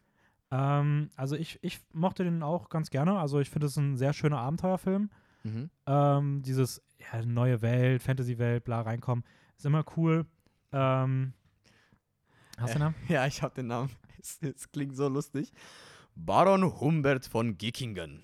von Geek ja aber Humber von Gicking klingt schon klingt schon Schon- deutsch Ja, ja, stimmt, das stimmt. Ja. Aber wie die das aussprechen an, in, im Baron Film ist Humbert von Gickingen Ja, es, Äh. ist, ist, ist schon lustig. Ja. Ja, nee, also ich, ich mo mochte den sehr gerne. Basiert ja auf dem Manga Baron Neko no Dansh Danjaku. Mhm. Danjaku, ich weiß nicht, wie man das ausspricht. Das ist super gemacht. ähm, genau, also ursprünglich sollte diese, ist diese Figur ja in einem anderen Ghibli-Film vorgekommen Genau. und hat da halt eine Backstory bekommen und damit es authentisch ist, hat Hayao Miyazaki damals in Auftrag gegeben, hier, macht mal wirklich einen Manga dazu. Mhm. Und dann haben sie halt wirklich einen Manga über diesen Baron gemacht, nämlich den gerade zitierten Titel. Und ähm, das wurde dann wiederum ein paar Jahre später dann Ja. verfilmt. Er ist so ein bisschen die japanische ähm, Puss in Boots. Also Der äh, gestiefelte gestiefelte Kater, Kater, ja. Ja, tatsächlich. Irgendwie Oder? schon, ja, würde ich auch sagen. Auch orange, ähm, aber da war ein kleiner classy Look. Mit dem Suit und dem. ja, und, Hat er so einen Stock? und so einen Hut. auch Er hat auch so einen Stock, oder? Ja, genau. Ja. Ja. Ähm, ja, ich muss trotzdem sagen, dass das einer vielleicht der Film ist, wo ich die meisten kritischen Punkte habe. Weil der Film war eigentlich, mochte ich den richtig gerne, Ja. aber so gewisse Aspekte haben es richtig für mich kaputt gemacht. Also ich finde zum einen ähm, bin ich nicht der größte Fan davon, wie im letzten Drittel der Humor teilweise in dem Film gebracht wird. Äh, und ich finde vor allem, was ich, so zwei Sachen, die ich auch nicht so gerne mag, ist auf einmal diese Unterteilung in wie Videounterteilung in gut und böse funktioniert. Okay. Weil ich finde, dass die böse Seite zum einen irgendwie ein bisschen die Ecken und Kanten fehlen und vor allem äh, am Ende irgendwie viel dafür, wie assi sie sich teilweise verhält, sie viel zu leicht wegkommt und auch, dass in Dialogen teilweise Katzen gemobbt werden und das so überhaupt nicht reflektiert wird. Also wie, also ich finde, dieser Film mobbt gewisse Charaktereigenschaften von Katzen oder dann auch einfach, das kann man ja auch auf Menschen legen. Also es wird einfach so provokant teilweise sich über Charaktereigenschaften Mhm. oder körperliche Merkmale lustig gemacht ja, ja. und das wird einfach nicht reflektiert. Also es ist einfach so, am Ende bleibt es so stehen und es wird nicht Mhm. irgendwo, und das fand ich irgendwie, es war richtig unangenehm beim, und das Ja. mochte ich überhaupt nicht. Ich habe das tatsächlich nicht mehr im Kopf. Ich hab, das war auch meiner meiner ersten Ghiblis, die ich geguckt habe. Ähm, aber ja, nee, ich kann voll verstehen, was du meinst. Aber das Äh, Katzenbüro ist geil. Ja. Ja. Die Welt ist halt schon die, cool. die Welt so. ist schon cool. Es, Also, Hier ist auch ein großer Sprung jetzt, also auch bei Yamada schon, also auch wenn Ja. die, wei- weil die weit Ja. hinten sind, das sind trotzdem, glaube ich, jetzt alle Filme, die jetzt kommen, sind gute Filme. Ja, ich würde den locker nochmal. Ähm, er geht auch recht schnell. Eine Stunde, zehn Minuten oder so. Echt, so kurz ist der, ne? Ja, der ist mega kurz. Der ist wirklich kurz. Der geht nicht lange. Kann man echt entspannt gucken. Wenn man einfach nebenbei Katzen, lustige Katzen gucken will. Aber guck mal, es ist eigentlich auch krass, dass so ein Film, der, der als Grundlage ein Manga als Begleitheft zu einem anderen Film hat, mhm. dass der da ein Film rauskommt, der nicht auf dem letzten Platz landet. Also weißt du, dass Ja, es halt ja, wirklich Filme ja. gibt, wo du dir denkst, ja, die waren irgendwie schwächer. Mhm. Also dass der trotzdem irgendwie ein ganz cooler Film immer noch geworden ist. Ähm, sagt Ja. schon viel aus. das stimmt. Okay, das war Platz 21, ne? Oh, ja. Äh, Also ich bin bisher zufrieden, für mich noch keine Enttäuschung. nee, zwei- 20 kommt jetzt. Ja, genau, jetzt kommt Platz 20. Ja, genau. Ja, nee, ich, ich, ist auch okay. Die sollten auch hinten bleiben, die Filme. So, was kommt? Ja, ist auch okay. Äh, Only Yesterday. Okay. Only Yesterday im deutschen Tränen der Erinnerung. ähm, Oh, die oder? deutsche Übersetzungen sind. Ja, doch, ich glaube ja, ja. sowas. Doch. Von manchen weiß ich noch, aber von denen nicht. Ah, ich darf wieder, ich bin wieder dran. Ja. Einer der, der, der ersten, der früheren Filme. Mhm. Ich glaube, es war der zweite Film von Isao Takahata. Mhm. 1991. Äh, schön und langatmig, habe ich den mal zusammengefasst, grob. Ja. Äh, basiert auf einem Shoya- Shoujo-Manga. Shoujo-Mangas sind wohl Mangas, die größtenteils an Mädchen orientiert sind. Mhm. gibt ein paar Ghibli-Filme, die ähm, darauf ausgelegt sind. Da habe ich mal so eine generelle Frage. Ich wusste jetzt nicht, welcher Film zuerst kommt, aber ich finde es da ganz interessant. Also, wenn man so sagt, es gibt einen Shoujo-Manga, der sich größtenteils an, an Mädchen interessiert, äh, Mhm. äh, adressiert, warum ist es oft noch so? Also, ich finde, das ist eher so ein Ding tatsächlich aus, der, aus dem, aus dem Anime-Sektor, als ich es jetzt in westlichen Okay. habe, dass ich schon das Gefühl habe, dass dort die Animes immer noch sehr spezifisch für ein Geschlecht geschrieben werden. Also, dass es entweder so richtige Girl-Animes Mhm. gibt Mhm. oder so die großen Animes dann gefühlt aber auch immer so eher sich an so ein männliches Publikum orientieren. Aber das finde ich zum Beispiel bei Ghibli nicht wirklich der Fall. Also ich finde, ich finde Nee, bei, bei, bei Ghibli, bei Ghibli ist das gar nicht. Also ich finde, das sind sowohl weibliche als männliche Figuren sind die gleich, sind beide gleichgestellt und super Ja, ja, voll. Ja. geschriebene Figuren. Aber ich verstehe, was du meinst. Es ist halt dieses, ähm, boah, schwierige Frage, weiß nicht, weil es gibt auch richtig viele Animes, wo du viel mit Fanservice zu tun hast, wo halt, ähm, du denkst, ja, okay, das ist für Jungs geschrieben oder das ist jetzt für Mädels geschrieben. Genau, aber, also Aber ich, ich, ich glaube, es hat auch was ein bisschen mit, mit der, glaube mit der Kultur auf jeden Fall auch zu tun. Ähm, aber ja, es ist halt, weiß ich nicht, ist echt eine gute Frage. Ähm, aber ist halt, ist halt immer noch der Fall heute, weil ich glaube, ist auch dadurch, dass, dass so viele davon bekannt sind, denken sich bestimmt viele Leute, ja, okay, dann machen wir trotzdem so weiter. Weil, und halt dann nicht neue Sachen probieren. Ja, kann. Also es ist mir irgendwie nur so eingefallen, weil ich halt beispielsweise auch, auch wenn ich es extrem gerne mag, also Demon Slayer Mhm. beispielsweise, Mhm. auch da gibt es halt einfach so gewisse ja, Dialoge, ja. wo ich mir denke, so, ja, okay, ist irgendwie schon gerade krass, Mhm. dass du das Gefühl hast, dass die jetzt eher ein männliches Publikum adressieren. So. Mhm. Ähm, ich finde trotzdem, dass es die Serie an sich nicht schlecht macht, aber ich finde, also ich finde gar nicht, dass es die Serie unbedingt abwertet oder sowas. Mhm. Ich finde es trotzdem einfach nur interessant, dass es dort halt noch so, trotzdem irgendwie noch so spürbar verankert ist, Mhm. ähm, aber auch so unproblematisch irgendwie. ja, weil, ich, Wirkt es zumindest. weil das Ding ist, ähm, auch wenn es halt an männlichen Publikum meinst du halt gerichtet ist, es gucken trotzdem auch sehr viele Mädchen das an, glaube ich. Also es gibt, ich glaube in, in Japan ist es halt dieses, ähm, viele halt weibliche, sogar mä- männliche, also äh, männlich, was laber ich, viele Männer oder, oder Frauen, egal was, die gucken halt, egal welche Leute einfach gucken Anime, die lieben Anime. Und egal wie das dann halt präsentiert wird, würden die es trotzdem gucken. Also ich habe ich hab so das Gefühl, dass in Japan, wenn du einfach mit jemandem, ich habe einfach mit einem Opa über Anime geredet. Es war so cool. Also wirklich. Und er meinte so, oh ja, ja, ich mag Dragon Ball auch, genau, ja, ja, das auch. Ey, ich fand das irgendwie richtig cool. oh. Ja. Okay, also kommen wir mal kurz zurück zum Film. Ähm, Ja. Only Yesterday. Und yesterday, Um genau. was geht es? Die 27-jährige Taeko, Mhm. Teko, Taeko, Taeko bestimmt. Taiko, ja, bestimmt. Ähm, sie hat so, sie hat einen Bürojob und entscheidet sich dann aber Urlaub auf dem Land zu machen. Und auf diesem, auf Mhm. diesem Urlaubstrip äh, erinnert sie sich immer wieder an ihre, an ihre Kindheit. Ich glaube, genau, an ihr zehnjähriges Ich, also 17 Jahre vorher, und reflektiert dann so ein bisschen ihr Leben und den Weg, den sie gegangen ist. Und ähm, ja, das ist so ein bisschen der, der Film. Ähm, ich will jetzt nicht genau sagen, worum es dann geht äh, Mhm. im Zentrum, aber so ein bisschen dieses im Erwachsenenleben nochmal die, das eigene Leben, die eigene Kindheit reflektieren und mit Sachen konfrontiert werden. Ähm, ist auch so ein bisschen der Unterschied zwischen Land- und Stadtleben, würde ich sagen. ja, ja. Ähm, und Und ist glaube, einer der bestbewertetsten Ghibli-Filme von allen, glaube ich. das ist, das ist krass, das finde ich krass. Und guck mal, wo er landet bei uns. ja, Schmutz. Nein, aber ich, ich finde, ähm, ja, ne, kann ich verstehen. Ich finde, es gibt, ich habe Reviews gelesen, äh, voll viele Leute meinen so, yo, einer der besten. Ist auch ein sehr, sehr ruhigen Film. Mhm. Sehr, sehr ruhig. Ist auch einer der, glaube ich, der ruhigsten den du eben von Ich würde auch fast sagen, es ist der, Der ruhigste ruhigste, ja, Ghibli-Film. ja. Hätte ich Weil ich finde auch, er hat auf jeden Fall seine Lenken. Also Mhm. manchmal, manchmal merkst du es so, okay, die Szene ist ein bisschen, puh. Also ich muss auch, ich hatte auch mal leichte Probleme manchmal an manchen Stellen mitzumachen, mitzuhalten. So, ja, okay, jetzt steht sie da und jetzt macht sie das. Aber was ich halt cool an dem Film fa äh, fand, waren die ganzen ähm, Flashbacks von ihr, wo sie ein kleines, äh, wo sie ein kleines Mädchen da irgendwelche Erinnerungen halt, wie du gesagt hast. Wie du da wo die zum Beispiel am Tisch einfach sitzen und essen. Ja, also ich finde halt, es ist super interessant, weil ich finde auch, dass die sehr langsamen und ruhigen Szenen ähm, sowohl das sind, was mir irgendwie den Zugang erschweren, Mhm. aber ich verstehe auch schon objektiv, dass das irgendwie so, also es fühlt sich so nach großem Kino an, so einfach so dieses, sowas irgendwie in einem Film mal zu zeigen und irgendwie das so realistisch irgendwie auch so, so einen Alltag abzubilden und die Mhm. Gedanken und sich dafür auch die Zeit anzunehmen, ist irgendwie auch was voll Schönes, aber gleichzeitig sorgt es auch dafür, dass der Film bei mir einfach nicht so krass Klick gemacht hat. Ja, ja. Ähm, ich hatte, ich, also ich muss sagen, ich finde der, die, die, der Kontrast zwischen Großstadtleben und Landleben fand ich sehr schön, wirkte mir aber ein bisschen zu voreingenommen. Also ich habe sehr schnell das Gefühl gehabt, okay, das Land soll hier deutlich besser wegkommen als das, Mhm. als die Großstadt und ich hätte es mir ein bisschen neutraler gewünscht, sodass man sich ein bisschen mehr ein eigenes Bild macht. Ja, ja. Weil ich finde, das hat, macht Ghibli an vielen anderen Filmen auch dann so, dass du einfach sehr viel stärker dich selber positionieren kannst. Mhm. Ähm, ich muss sagen, ich fand den Zeichenstil wunderschön. Also dieses, dieser Film Mhm. ist so weiß, also so viel. Ja. Es sieht immer aus, als ob du einen leeren Block nimmst und dann einfach malst ein paar Linien drauf und gibst so ein, zwei Farbtupfer drauf Mhm. und fertig ist das Bild.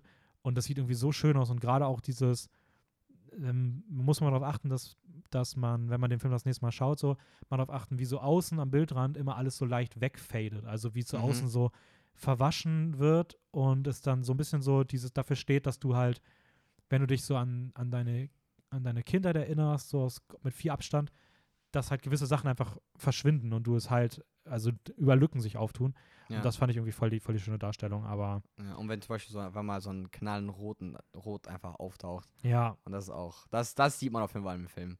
Ja, ich finde Ah. tatsächlich, dass der Stil auch sehr, also ich würde so sagen, My Neighbor the Armadas, Only Yesterday und Princess Kaguya kann man so Mhm. grob in einen Topf werfen, weil sie alle zumindest einen ähnlichen, Ja, ähnlichen Animationsstil ja. haben. Dichter beisammen als die anderen. Und and the Witch. Und and the Witch mit seinem großartigen Computeranimation mit diesen creepigen Dingern. Ja. Nein, aber ich verstehe genau, was du meinst. Ja, es ist auch. Ne, fand, äh, fand ich, also ich fand auch dieses Landleben, auch dieses Aspekt dann auch ganz nett. Aber ich finde auch, dass tatsächlich Only Yesterday so ein Film ist, über den man irgendwie auch gar nicht so ganz viel sagen kann. Also, Eben. Du musst den einfach Ähm, mal gucken. ist aber ein schöner Film, kann man sich Ja. mal angucken. Und er wird auch hauptsächlich mit Flashbacks erzählt. Ja, Platz 19. Ja, Du hast. let's see. Ja. Okay, mit denen habe ich tatsächlich jetzt gerechnet. When Marnie was there. Okay, ist immer noch in Ordnung? Ja, finde Ähm. ich auch. Der war bei mir, war glaube ich auf 221 oder so. Doch, auf Mhm. 21 war er. Bei mir ist der auf, äh, auf 18 gewesen. Ah, weiter vorne. Ähm, einer hinten, einer, also bei mir fehlt nur noch einer von den hinteren. Ne, bei mir auch. ähm, ich denke mal, der wird dann vielleicht gleich kommen, Ja, aber ich bin mal ja. gespannt. So, When Marnie was there. Ähm, worum geht's? Es geht um ein Mädchen, die, ähm, die wird von ihr Guardian, also ihr halt, ähm, wenn, wie man das, wenn die Eltern... Vormund. Genau. Ähm, wird sie halt auf, aufs Land geschickt zu ihren Freunden oder sind Enkel, Onkeln oder sowas? Nee, Boah, sind Freunde, glaube ich. Ist, hat sie, hat, sie hat eine Krankheit, oder? Hat sie nicht irgendwie Ah, nee, sie hat Asthma. Sie hat Asthma, ne? Asthma. Sie hat Ja. Asthma. Und sie ist halt voll das schüchterne Mädchen und hat das einfach das Problem, sich ein bisschen halt ähm, offener zu stellen, beziehungsweise sozial mit anderen Kindern zu interagieren, zu bonden. zu bonden halt. Und das ist halt, das merkt man auf jeden Fall von Anfang an. Deshalb geht sie aufs Land und ein bisschen, und, ah nee, der, der Arzt sagt sogar, sie soll aufs Land gehen, damit sie ein bisschen frischere Luft kriegt für ihr Asthma. Und dann geht sie dahin, dann ähm, findet sie dann auch so, dann ist sie auch, lebt sie da ein bisschen, ähm, er gewöhnt sich an die ganzen Leuten da. Und auf einmal sieht sie ein sehr schönes Haus, der so leicht auf dem See liegt, aber man kann diesen Haus nur manchmal erreichen, weil der, ähm, nennt man das, den, ähm, die, Äh, ist das, das ist doch das, wo, wenn die Flut. genau, wenn die Flut halt, Kommt sie rüber, wenn die Flut ist oder wenn nicht die Flut ist? äh, wenn, wenn die Flut nicht ist, glaube ich. Ja, okay, das stimmt zumindest so. Doch, so doch. Ja, genau. Auf jeden Fall, ja, man kann diesen Haus dann nur manchmal an bestimmten ähm, Stunden erreichen. Und sie spürt direkt was familiäres mit diesem Haus. Und dann fängt sie auch manchmal, dann fängt sie auch an, dann zu träumen über das Haus. Und dann sieht sie ein Mädchen im Haus. So ein blondes Mädchen. Und Mhm. ähm, Die hat den Namen Mani. Rate mal, wer das ist. ja, und ja, und dann geht es ein bisschen los und dann wird sie dann äh, wird sie ein bisschen neugieriger und dann geht sie in diesem Haus. Und dann, ähm, ja, ich glaube, das ist gut da Entsteht eine interessante und mysteriöse Ja, Freundschaft. genau. Sie will So. dann immer mehr über dieses Mädchen herausfinden und klar, taucht sie dann irgendwann noch auf. Ähm, und ja, und danach ähm, Danach passiert, passieren viele passieren Sachen. noch Sachen. Aber das ist dann, das wäre dann zu Ja, viel Spoiler jetzt. Ja. Wie findest du den? Ähm, Also, wie fandest du? Erstmal basiert er auf einem Roman von äh, John G. Robinson, also auch wieder eine, eine ich glaube, eine eher westliche Vorlage, ist kein Manga oder Mhm. so. Ähm, ich finde, der Film ist leider ein bisschen zu gewöhnlich und vorhersehbar. Mhm, ja, sehe ich Ähm, genauso. Und er fühlt sich so an. Ich habe es ja auch gesagt, der Film ist nicht schlecht so. Ich, ich, fand den, ich fand den ganz, ich fand den noch, glaube ich, besser als du ihn fandest, auf jeden Fall. Also ich Mhm, mochte ihn ein bisschen mehr. Glaube ich auch. Ähm, ich finde, er hatte viele. Sch ich finde, er hatte eine sehr schöne Stimmung in vielen Momenten. Ja. Ähm, aber er hat sich die ganze Zeit angefühlt, als ob der, wenn der so ein, zwei Sachen einfach komplett anders machen würde und seine Mhm. Geschichte in eine Richtung gehen würde und da einfach sich trauen würde, was Besonderes zu erzählen, hätte der richtig gut werden können, aber das macht er halt nicht. Ja, das stimmt. Ähm, und ja, deswegen. ja, mehr kann man Ja. auch. Also ich finde halt beispielsweise, grob mal so vorweg gesagt, weil ich finde eh, dass wenn man das während des Films erwartet und es dann nicht dazu kommt, ist eh eigentlich eher enttäuschend.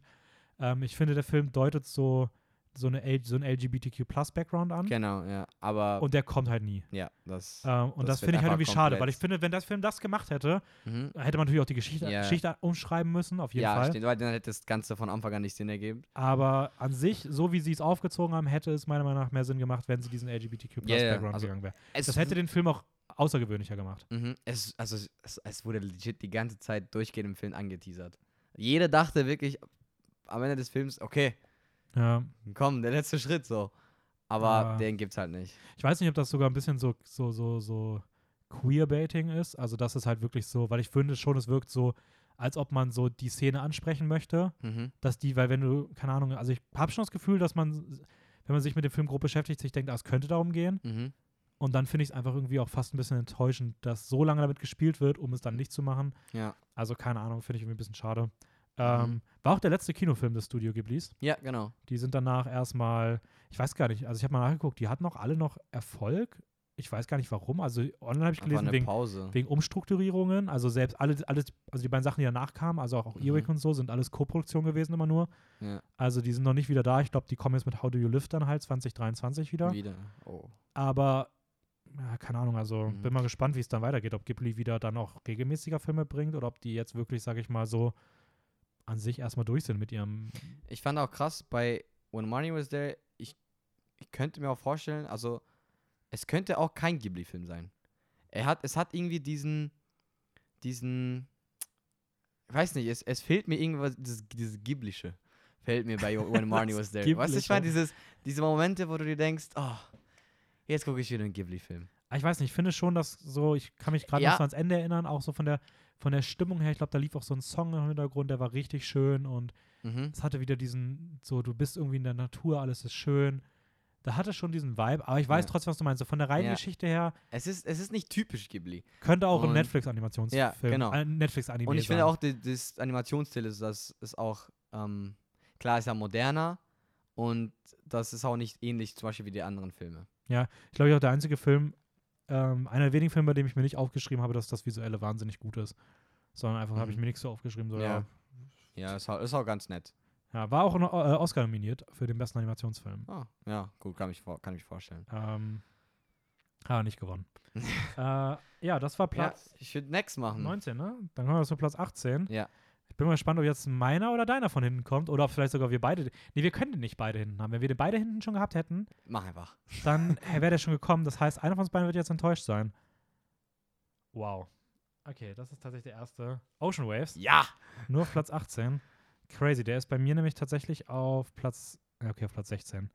Also geht tatsächlich. Ich Wow. habe auch erwartet, dass der heute kommt, aber Krass. Bei mir, weißt du, wo bei mir ist? 22. Ja. Ja. Verstehe ich überhaupt nicht. Ja. Ähm, Ich schon. ich guck gerade, wo war, wann ist der denn rausgekommen? Welches Jahr? Äh, Mm, ja. Hä? Willst du, willst du schon. Ja, ich will aber sowas sagen, aber ich gucke, ich finde ihn gerade nicht. Wann ist der denn rausgekommen? In welchem Jahr? War der so früh schon? äh, also, also ich finde, den Animationsfilm, das zeigt schon so ein bisschen, dass es einen älteren. Ja. Da ist er auch nicht, da ist er auch nicht. Ich hab Ja, doch. No, also ich habe hier 1993. 1993. Ja. Von Tomomi Mochizuki. Ach, da unten, ja. Ja. 1993, danke. Ich habe Ja, gerade. kein Stress. Das, der, der Titel steht in der letzten Zeile einer Seite und ich habe es gerade nicht gesehen. Ja, ähm, ich habe mir aufgeschrieben, unspektakulär, aber trotzdem extrem gut. Okay. Äh, Film erzählt von der Dreiecksbeziehung der beiden besten Freunde Taku Morisaki und Yutaka Matsuno und dann der neuen Schülerin Rika Komutu. Die drei Mhm. äh, sind in einer Klasse.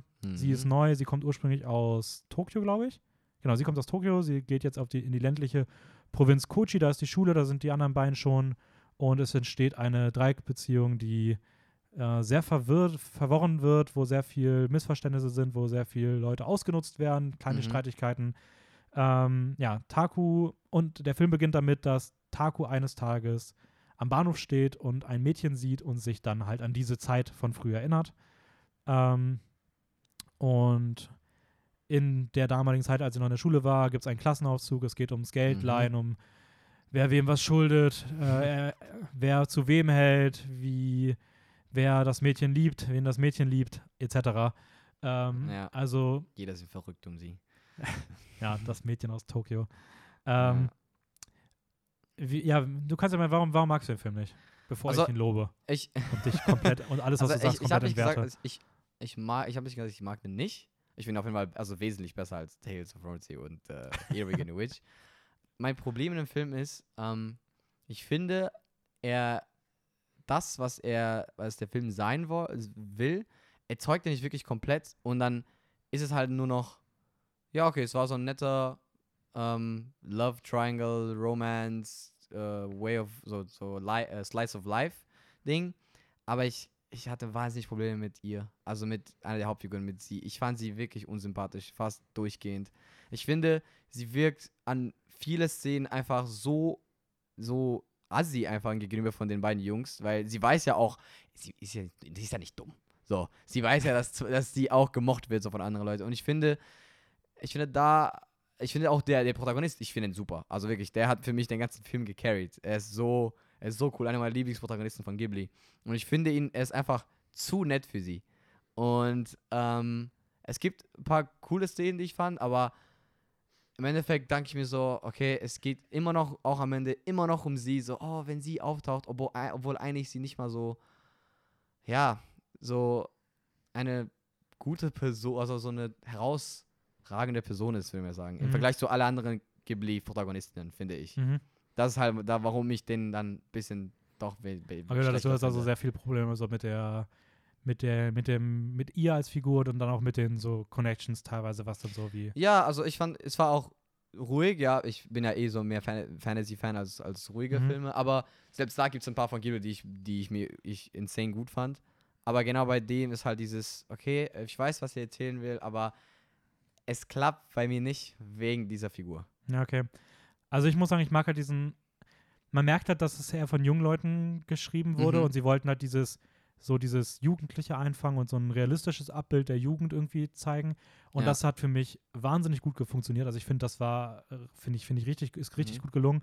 Und ich mag halt gerade so dieses, ähm, dass die Figuren nicht wie Schablonen wirken, sondern dass du wirklich das Gefühl hast, da sind richtige Menschen hinter. Klar sind die irgendwie unsympathisch, Mhm. können unsympathisch sein, verhalten sich nervig, unnachvollziehbar, aber ich finde genau das ist halt irgendwie auch so das echte Leben, dass man so bullshittige Ja. Sachen hat. Er ist recht bei Teenage. Und genau, Teenagers, ich finde ja. halt genau das, das schafft dieser Film so gut abzubilden, dieses, diese dummen Konflikte, die aber trotzdem irgendwie nachvollziehbar sind, dass du halt bei ihr auch weißt oder erfährst halt, wo es auch herkommt und dass sie halt irgendwie auch so ein bisschen so eine gebrochene Persönlichkeit ist, weil einfach bei ihr viel Scheiße passiert ist Das stimmt. und so welche Sachen. Und ich finde, das schafft der Film einfach extrem gut, gut zu zeichnen. Und gerade die kleinen Emotionen finde ich halt hier viel stärker als die großen. Ähm, gerade die äh, eine späte Aussprache zwischen zwei Freunden etc. Mhm, Wo die auf dem Dock da Genau. chillen, ja. Super starke Szene. Klar kann man sagen, okay, so wie es dazu kam, ist ein bisschen unnötig, aber Mhm. ähm, ich mag den Film halt für, für diese Momente wahnsinnig gerne.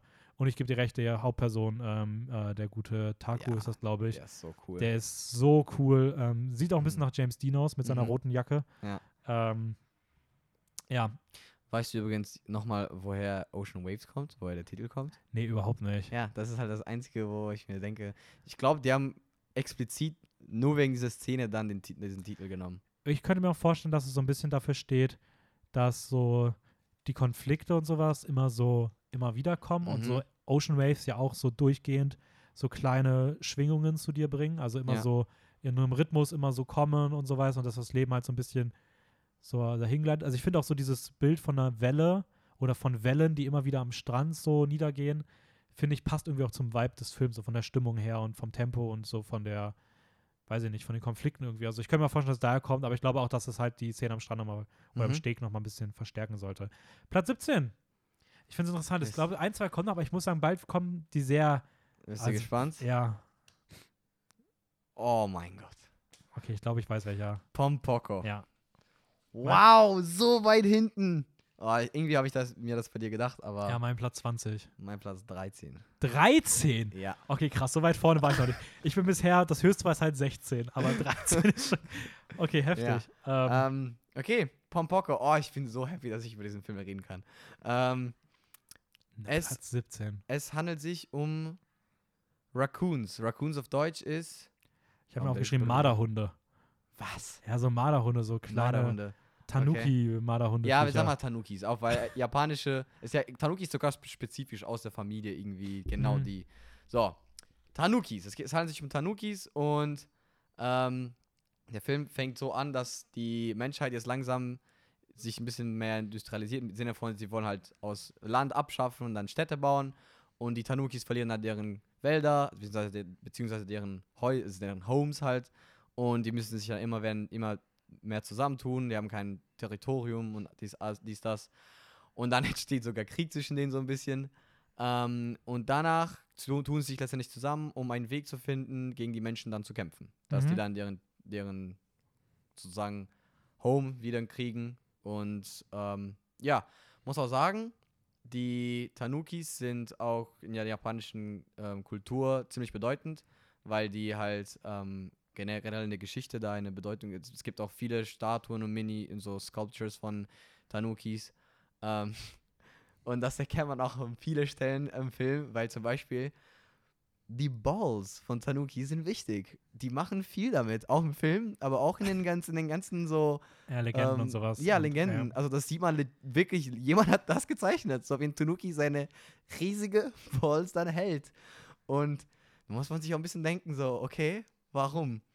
Ähm, ja, und also ich fand den Film super nice. Also ich, ich finde, ich finde sogar, das ist einer, der auch der underrated ist, weil ich finde, der hat auch Ghibli-Vibes. Ich finde die Fantasy, ich glaube, das ist meine Lieblingsfan einer meiner Lieblings-Fantasy-Filme von denen, wo, weil, genau, die Tanukis ähm, auch in der japanischen Kultur können sich halt ähm, in alles andere umwandeln, so, Mhm. ähm, also wirklich auch in Statuen, Menschen und das nutzen die dann auch, diese Fähigkeit, um dann gegen die Menschen irgendwie zurückzukämpfen. Ja, Ähm, ja, warum hattest du denn? aber crazy, dass du den wirklich so gut findest. Ich, ich, hätte, ich wusste, dass du den magst, aber dass der so weit oben ist, hätte ich nicht gedacht. ja, Ähm, also ich muss sagen, Szene, die großartig ist, Geisterparade. Ja, Eine der besten Ghibli-Szenen von allen so. Ja, die ist finde ich absolut großartig. genauso. Ähm, ich mag auch die Botschaft, finde ich auch ziemlich cool. Mhm, Ähm, ich mag den Film an sich auch echt gerne. mhm, Äh, ich persönlich hatte eigentlich zwei, zwei Probleme. Zum einen finde ich den Switch zwischen Drama düster, sowohl zeichnerisch als auch erzählerisch, und dann zu Humor und kindlich, mhm, hat für mich einfach überhaupt nicht funktioniert. Also ich finde diesen Okay. Switch teilweise in der Stimmung, im, im Zeichenstil, Mhm. auch im, in, in der Farbgestaltung des Bilds, hat, hat, fand ich irgendwann, fand ich einfach irgendwie störend. ich verstehe, Ähm, was du meinst, ja. Und ich bin auch richtig lange mit dem Film nicht warm geworden. Ich fand den so weird am Anfang, dass ich so lange gebraucht habe, um irgendwie so, ein, so, so reinzukommen. Und dann war der Film irgendwie, und dann konnte er einfach bei mir nicht mehr so hochgehen. Ich mochte auch tatsächlich die gesungenen Songs überhaupt nicht. Dafür, dass ich so oft die Musik mag bei Ghibli und liebe, und ich finde den Soundtrack auch hier wieder sehr schön, aber sobald die anfangen selber zu singen, hat es mich wahnsinnig genervt. Echt? Ich weiß nicht warum, aber ich fand alles, was die gesungen haben, so furchtbar. Ich habe damit gar kein Problem. Also ich, hab, ich war eh zu auf die Tanukis und deren Balls fokussiert. Ja, aber ich, kann- ich habe da tatsächlich, ich glaube, zu keinem anderen Film so wenig aufgeschrieben wie zu Pompoko. Hm, okay. Also, mehr kann ich so nicht sagen. Ich finde halt, der hat seine guten Momente. Ich, ähm, ja. ich glaube, der, der hat bei mir einfach nicht Klick gemacht. Das ist ja, das größte Problem. Ich fand auch das Ende, diese ganz, ganz am Ende auch nice. Ähm, ich spoil natürlich nicht, Ja, ob die es schaffen oder nicht. Ich würde sagen, wir machen mal weiter. Ja, Dann wir, next. wir werden heute auf jeden Fall durchziehen. Also, wir machen heute alle bis elf. Ja, perfekt. Ähm, Platz 16. Oh, bin mal gespannt, was jetzt kommt. Ich glaube, ich weiß schon, was kommt. Was denn? Ja, hätte ich auch gesagt. Äh, mein höchster jetzt bisher, nämlich mein Platz 14, Aha. ähm, From Up on Poppy Hill. Ah, okay, ja, den, den, ich weiß gar nicht, ob die, ich den auch so hoch hatte oder, ich glaube, ich hatte den, den auch Du um, müsstest den ein bisschen weiter unten wahrscheinlich gehabt haben, weil sonst müsste ja, genau, doch ein Weil bei bisschen mir fehlt doch. tatsächlich einer noch recht weit hinten, den du irgendwie noch anscheinend ausgleichst. Bin mal Mhm. gespannt, wann der kommt. Ähm, From Up on Poppy Hill, genau, der zweite Spielfilm von ähm, Goro Miyazaki, Mhm. 2011 erschienen. Ähm, ich habe mir auch geschrieben, Liebesgeschichte mit komplizierter Thematik. Es geht im Zentrum des Films geht es um Umi, die sich um ihre Familie kümmert und so kaum Zeit zum Durchhalten hat. Sie ist immer im Stress, sie muss sich, Mhm. sie schmeißt den Haushalt, Schule. Äh, ich glaube, sie macht ja auch für ihren Dad irgendwie noch so ein Licht irgendwie abends Ja, genau, an. ja, Der ja. ist irgendwie auf, So eine, auf nee, so eine Flagge. Fla Flagge, Sie genau, macht immer eine Flagge. Für, für so Schifffahrt. Mhm. Ähm, was dahinter steckt, möchte ich nicht sagen. Ähm, in der Schule trifft sie dann auf Shun und die beiden freuen sich mehr und mehr an. Shun arbeitet auch in der Schülerzeitung, ist in so einem Clubhaus, wo die ganze Schule sich darum bemüht, dieses Clubhaus zu managen und da so verschiedene, ja, so AG-mäßige Sachen bereitstellt. Und er ist halt für die Schülerzeitung verantwortlich. Und ähm, diese Schülerzeitung setzt sich dafür ein, dass das Clubhaus der Schule nicht abgerissen wird, was immer mehr zum Leitmotiv des Films wird und auch die Beziehung zwischen Shun und Umi. Mhm. Ähm, ja, ich muss sagen, ich mag den Film extrem gerne. ja. Bei mir glaube ich tatsächlich, warte mal kurz, ich will jetzt nichts Falsches sagen, aber äh, ja, genau, ab Platz 14 sind alle Filme bei mir auch in meinen Top 350 von äh, Ja. meinen All-Time-Film. Also 14 Ghiblis sind da drin und das Ja. ist der unterste. Ähm, Ocean Waves und einer, der noch fehlt, sind gerade sind vor, vor kurzem irgendwann rausgeflogen, also die waren auch noch Mhm. gut. Ähm, genau, und äh, ich mag den, den wahnsinnig gerne. Ich finde, der hat eine ziemlich coole Idee und funktioniert in gewissen Handlungsaspekten. Ich finde die Chemie zwischen den beiden ähm, Protagonisten, also zwischen ihm und ihr, Mhm, finde ich ja, extrem ja. gut in vielen Momenten. Die Fahrradfahrt ist wunderschön. Mhm, das stimmt, das, da dir Ähm, auch recht. ich mag auch die generelle Zeichnung von ihr als Figur, wie sie, sie gezeigt wird, wie sie so mit ihrer Familie hadert und diesen ganzen Druck abgeladen bekommt. Das fand ich irgendwie sehr authentisch dargestellt. Mhm. Äh, ich finde, alles rund um das Clubhaus ist Ja, großartig. das finde ich auch. Das ist auch eine mein so was ich super gerne in dem Film mag und das ist so meine Highlights so, Ja, wo die zum ersten Mal reingehen und wieder da arbeiten das ganze und die Clubhaus Figuren ist so, sind in- so das lustig. ist so. Ich finde das Clubhaus ungelungen. Ich finde das Clubhaus ist so als reines Haus und wie das Haus so aufgebaut ist und wie das so alles funktioniert. ja, So, es erinnert ein bisschen an die bisschen Fantasy-losere Version von dem Haus aus Haus aus, aus Moving Castle. Also, weißt du, es ist so dieses, Ja. du hast ein Haus und innen drin ist wie so ein eigener Mechanismus. Ja. So, es ist halt natürlich was noch komplett anderes, ja, das stimmt. aber trotzdem habe ich mich so ein bisschen daran erinnert. Ich finde halt so ein bisschen, was die Schwäche des Films ist, dass der Film irgendwie anfängt, so eine ganz weirde Connection zwischen den beiden Figuren Mhm. zu zeichnen, die so richtig Ja. komisch vom Gefühl dann irgendwann Es wird ist genau das, was und das auch stört. so kompliziert macht. Also wirklich, Mhm. irgendwann ist es so Twist um Twist um Twist Genau. und du denkst dir so, ja, okay, am Ende denkst du dir so, ja, okay, und dafür war das jetzt, war das wirklich, ist das jetzt so ein Big Thing, dass ihr das so zum Haupthandlungsding macht und das so kompliziert schreibt und das Mhm. Fand ich ein bisschen schwer zugänglich, ändert aber nichts daran, dass ich den Film an sich echt gerne mag. So. Mhm. Ja, Es ist, also du hast genau meine Wörter gesagt. Also ich finde auch, die Figuren sind gut, diese Clubhouse ist super lustig und eine super tolle Idee. Und auch, ich finde auch, da, da sieht man wirklich, ist auch eher so ein ruhiger, also ja, nicht zu ruhig, aber er hat diesen wieder Day-to-Day, so Live-Vibe, was ich auch unfassbar mag bei Ghibli. Dieses, das Gefühl, dass du einfach ein Leben von der Person anguckst und dir denkst so, ja, ich kann mir das eigentlich angucken, so, das macht Spaß. Und ja, ich sehe es genauso. Diese eine, diese in, getwistete, unnötige, eigentlich im, End- äh, im Endeffekt war es ja unnötig, Handlung, die am Ende eh nichts bringt.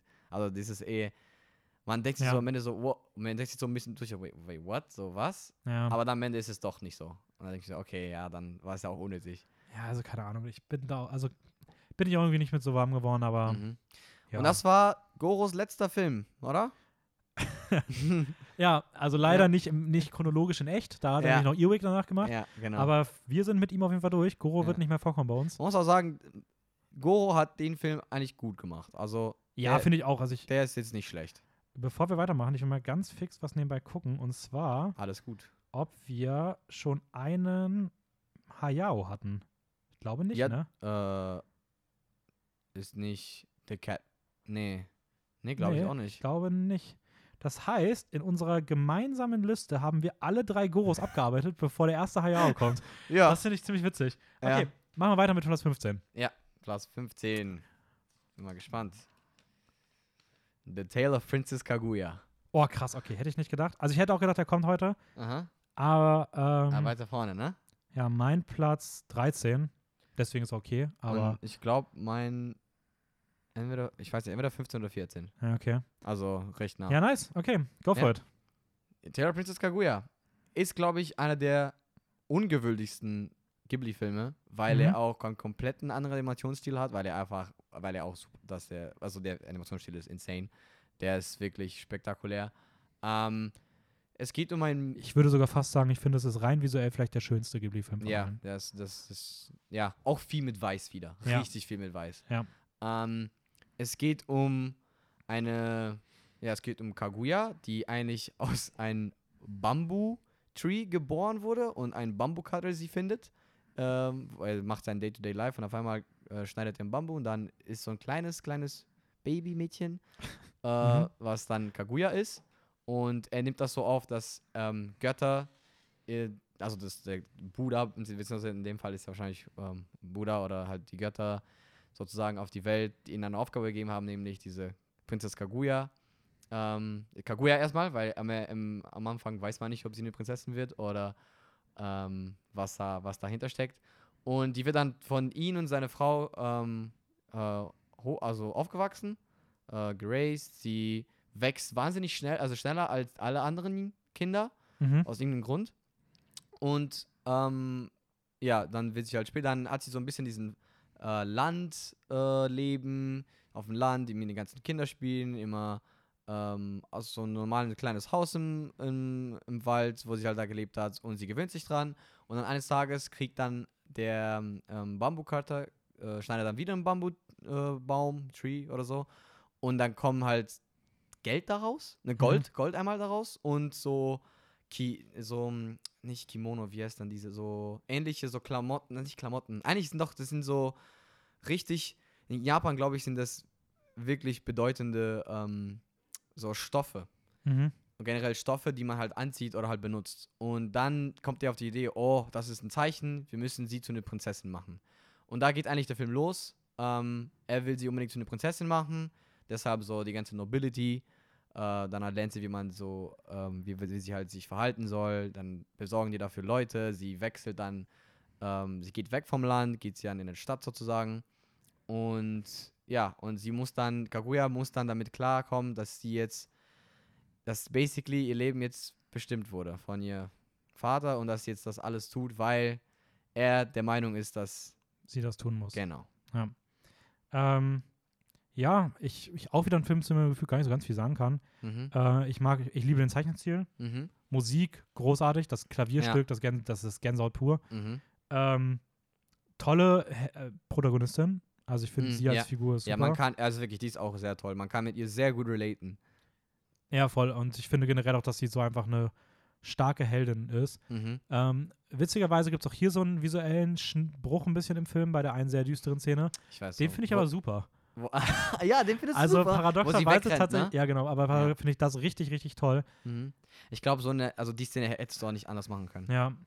Ähm, ich also mag, doch schon, aber. Ich, ich, mag tatsächlich die nervigen Verehrer so ein bisschen im Mittelteil nicht. Also das finde ich ein bisschen, da zieht sich der Film ein bisschen mit diesem ganzen Bachelor-Ding gefühlt, wo alle sie Ah, äh, impressen wollen. Ja, mit. das weiß ich nicht. Das aber, aber nee, sogar das fand ich, das kam genau zum richtigen Zeitpunkt, weil ich fand, bis dahin war irgendwie mal ein bisschen so, es wiederholt sich so ein paar Sachen und dann kamen die fünf und irgendwie fand ich das irgendwie, es hat dann gepasst. Das okay, interessant, so, weil ich mochte das tatsächlich am wenigsten. Die, die fand ich irgendwie dann doch für die, für die, für die Szene, die da waren, eigentlich ganz nett. Okay, ohne jetzt was dazu sagen, mochtest du das Ende, ja oder nein? Ja. Okay. Ich muss sagen, ich, ich fand das Ende passend. Ja, ich es ist ein Ghibli-Film, wo du nicht so ein Ende erwartest. Ja. Ich mochte das Ende auch. Ich finde es ein sehr starkes Ende. Mhm. Hätte für mich ein bisschen langsamer gehen können. Ich finde, es kam sehr schnell und plötzlich und dann. Also ich finde, es hätte mhm. ein bisschen mehr Zeit gebraucht, aber mhm. so an mhm. sich fand ich schon ziemlich cool. Ja, ich habe mehr dazu jetzt gar nicht zu sagen. Hat auch eine Oscar-Dominierung bekommen als bester Animationsfilm. Ja? ja. Was mich auch irgendwann mal mit dem Film gestört, ich habe immer noch die Stimme vom Vater im Kopf, die die ganze Zeit sagt, Himesama, Himesama, was bedeutet so Prinzessin, Prinzessin, Prinzessin. Er mhm. sagt das gefühlt durchgehend. Himesama. Ja, ja, machen wir weiter? Ja, weiter. Wir werden heute wir werden ein bisschen überziehen, aber ist okay. Echt? Ja, wir werden, also wir werden nicht mal so Stunde 40. Okay. Aber wir machen das jetzt auch einfach, damit wir nächste Woche die ja. Top 10 ein bisschen oh, mehr Zeit ja. haben. Was kommt jetzt? Platz 14. Und jetzt kommt ein Film, der bei mir noch sehr weit hinten war. Mhm. Äh, mein Platz äh, 17. Mhm. Äh, Porco Rosso. Oh mein Gott, der ist, jetzt, der ist jetzt schon. Niemals. Der war bei mir weiter vorne. Ja, habe ich mir schon gedacht. Ähm, ja. Wow. Der war bei mir auf 9. Ja, sorry, das tut mir sehr leid. alles gut, alles gut. Ähm, mein Platz 17, mhm. für mich der schwächste Miyazaki und auch auf unserer Liste der schwächste Miyazaki. Ja, ähm, um was geht es? Porco Rosso ist ein gefeierter Pilot, der in das mhm. Fadenkreuz eines Konkurrenten gerät, abgeschossen wird, sich aber an, also sich in eine Werkstatt rettet, repariert wird und ähm, sich danach zurück ins Leben kämpfen will, muss, mhm. äh, immer wieder in diesen Konflikt gerät. Äh, es geht auch um eine, um eine Liebesbeziehung. Es geht um eine kleine Mechanikerin namens Flo. Ähm, äh, nicht Fio? Fio, glaube ich. Fio, nicht, ja. genau. Ich Flo. Ich habe gerade nur schnell runtergeguckt und habe nicht richtig. Ja, Fio. Natürlich, die Flo. die, ja, Spitzname für Florentina. ja, oder so. Ähm, ja. Es spielt äh, so ein bisschen in der italienischen Fliegerstaffel. Mhm. Es hat mhm. auch so starke Italian-Vibes. Äh, ich glaube, Ende, Ende, Ende, Ende ja, des Weltkriegs, und, genau. Ja. Des Ersten Weltkrieges. Mhm. Und äh, der Twist des Ganzen ist, dass ähm, Porco Rosso ein Mensch ist, der zur Hälfte Schwein ist. Deswegen sieht er die ganze Zeit aus wie ein Detective. Er trägt immer so einen Detective-Kleidung und Hut so, und ja, Mantel, Mantel ja. aber hat halt einen Schweinekopf. Mhm. Ähm, Durchgehend. Ich muss sagen, das ist, glaube ich, der Film, bei dem ich die meisten Sachen hatte, die mich gestört haben, obwohl ich den Film immer noch wahnsinnig Echt? gut finde. Ich finde, dieser Film ist wahnsinnig unausbalanciert. Ich finde, der, die Mischung aus Dramatik und Humor funktioniert überhaupt nicht für mich. Ich hasse den finalen Konflikt, wo dann dieser Fight und so, so. alles darum, hat mich Ja. so genervt. Ich finde, es ist überhaupt nicht von der Stimmung her, wusste ich nie, ob der Film dramatisch sein will oder lustig sein will. Ich Mhm. finde, der Humor hat bei mir überhaupt nicht funktioniert.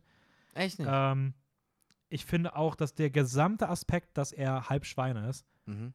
gibt mir in diesem Film keinen Mehrwert. Was? Es hätte es für mich nicht gebraucht. Ich checke nicht, warum sie das gemacht haben. Ich finde es nur sonderbar und es wird für mich überhaupt nicht genügend behandelt oder Mhm. ist relevant genug.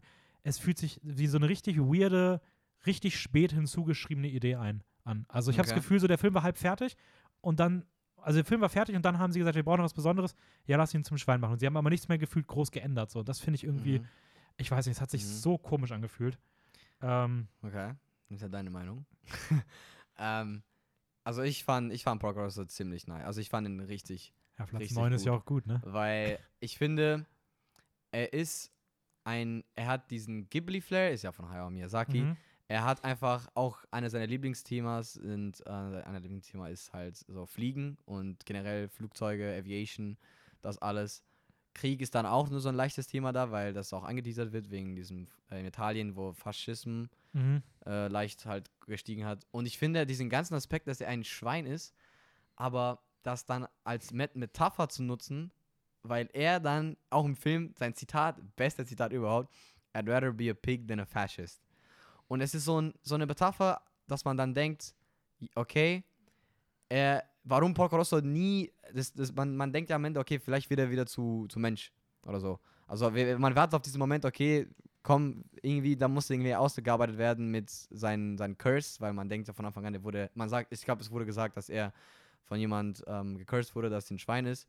Und es ist diese Metapher, dass man, dass er von diesen Realität wegflieht und dann ein Schwein halt bleibt im Sinne von, ja, ich, ich, ich mach das dann doch nicht und ich, ich, ähm, ich will jetzt nicht mit, äh, weil damals haben ja auch alle anderen ähm, sich für Krieg und so vorbereitet und er hat, für ihn war das ja so schlimm, dass er gesagt hat, nee, ich bin jetzt lieber ein, ähm, ein Schwein und bekämpfe nicht und mach da nicht mit, beziehungsweise ähm, stell mich nicht vor den, vor das, vor den ganzen Kram wieder und äh, entfliehe sozusagen weg. Mhm.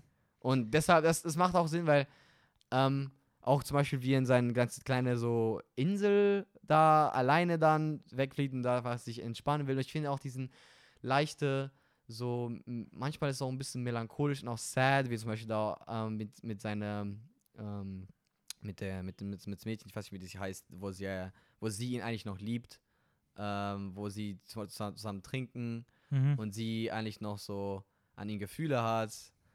Und ich finde, man, man muss, wenn man, wenn man ein paar Sachen im Film dann versteht und nur Klick machen, dann kann man den richtig gut enjoyen. Er Ja, ich, ich finde halt ja. Und ich finde auch das mit der melancholischen Stimmung voll, aber dann Mhm. ich halt wieder nicht, warum der Film dann halt diese Stimmung nicht So, irgendwie Humor. voll nutzt, sondern dann genau danach wieder sowas komplett anderes kommt und Mhm. mich wieder komplett aus dieser Stimmung rausreißt. Mhm. Und ich finde einfach auch, dass das Finale ist für vielleicht das kraftloseste Finale von allen Ghibli-Filmen. echt. Also ich finde am Ende, das ist nicht so, dass du hast nicht das Gefühl, dass der am Mhm. Ende nochmal drauflegt. So, keine Ahnung. Also ja, ich kann schon irgendwo verstehen, was ich, du ich weiß meinst. nicht, ich habe den auch, vielleicht habe ich auch einfach zu früh geguckt, weil es auch einer meiner ersten war. Mhm. Und ich weiß nicht, bei mir Mhm. ist der, obwohl ich auch finde, dass alles rund ums Thema Krieg und Fliegen Ja. äh, richtig toll abgebildet ist. Also ist eh immer noch ein super Mhm. Film. Also Ich finde halt, das Besondere an dem Film ist diesen, das ist simpel. Es ist im Endeffekt eigentlich simpel. Es passiert keine Fantasy-Sachen. Es geht eigentlich nur rund um ihn und wie er halt sich ja. mit diesem Thema be äh, beschäftigt. und F- Fio, Fio ist Fio eine tolle wahnsinnig. Figur. Ja. Sie, ist- also sie ist wirklich einer der besten Protagonisten. Ja gut, aber da der Film nicht in den Top Ten ist, reden wir über den jetzt auch nicht viel länger und machen mal weiter mit Platz 13. Tschüss, Porco Rosso. Wow!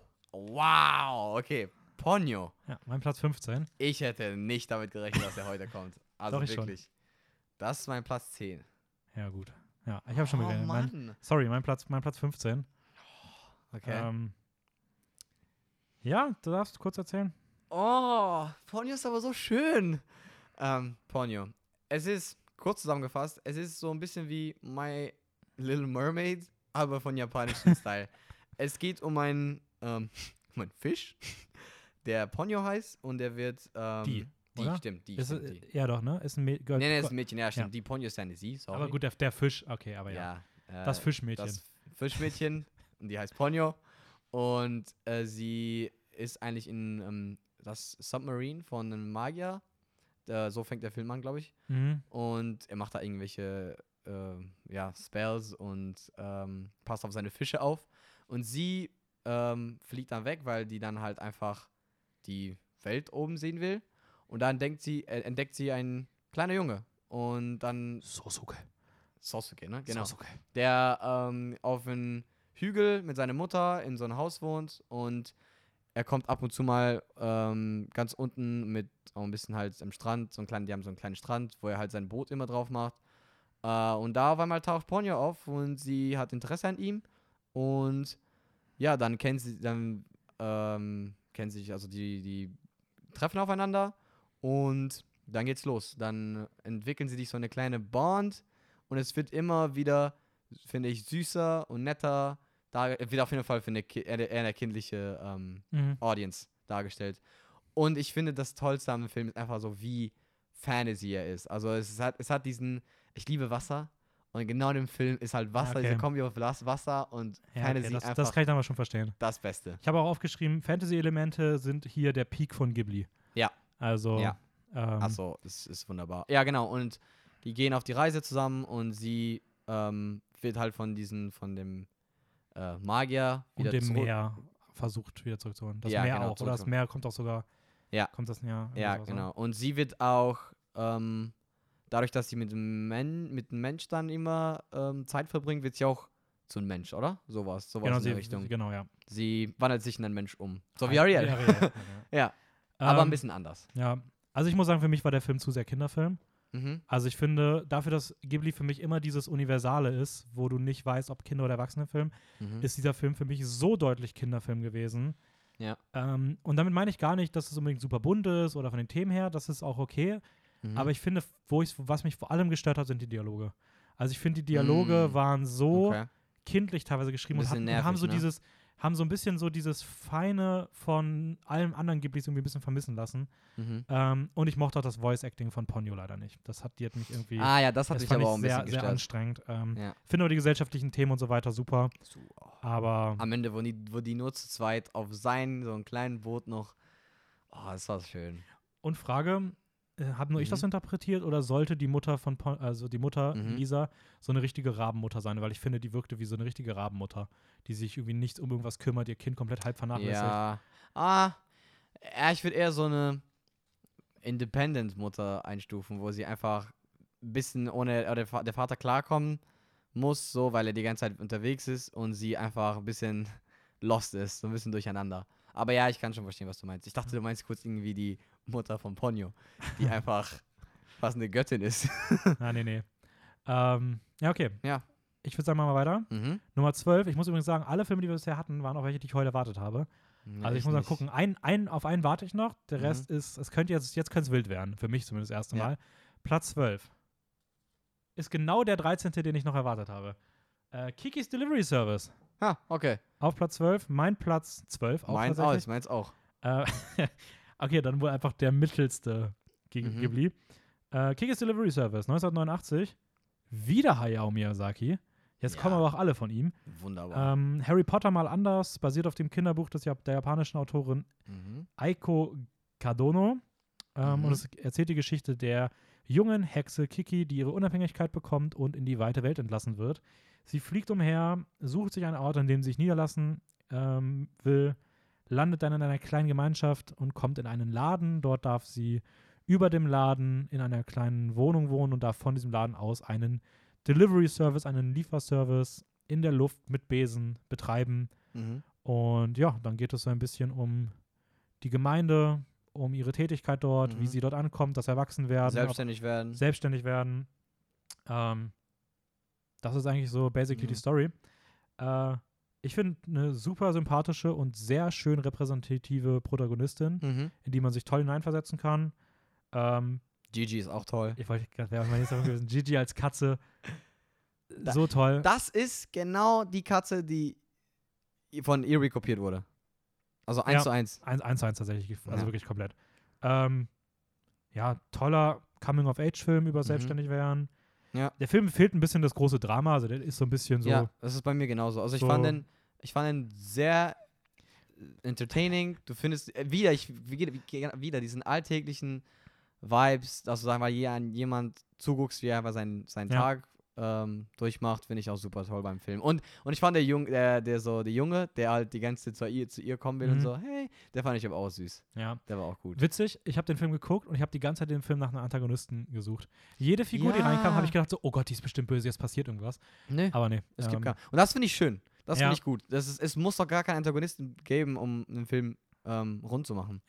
Ich muss allerdings sagen, für mich hat sich am Ende der Film noch nicht fertig auserzählt angefühlt. Ja, Ich hatte so ein bisschen das Gefühl, dass auch ihr Charakter Arc noch nicht stattgefunden hat. zufriedenstellend zu Ende ist. So. Mhm. Also da hat mir irgendwie am Ende hat mir so ein bisschen was noch gefehlt. Mhm. Ähm, Fun Fact: Ursprünglich sollte die Figur Kiki noch um Eigenschaften von Pippi Langstrumpf ergänzt werden, Oh. aber Astrid Lindgren hat äh, nicht zugestimmt, dass Pippi Langstrumpf Eigenschaften verwendet werden. Also Oh. hat einfach Okay. gesagt, nö, ihr dürft das nicht nutzen und dann halt nicht. Aber Hm. ja. Ja, aber mehr, mehr gibt es also auch nicht zu sagen. Ja. Es Boah. gibt auch hauptsächlich nicht so magische Aspekte, also nur, dass sie halt eigentlich Fliegen fliegt. kann, ja. Ja. Stimmt, dafür, dass sie eigentlich, ja. Ja, Ah ja. Ähm, So, boah, jetzt wird's spannend. Ich bin bisher, bisher bin ich nicht geschockt. Du musstest zweimal schon geschockt werden. Ich habe Angst, dass ich jetzt geschockt werde. Platz 11. The Red Turtle.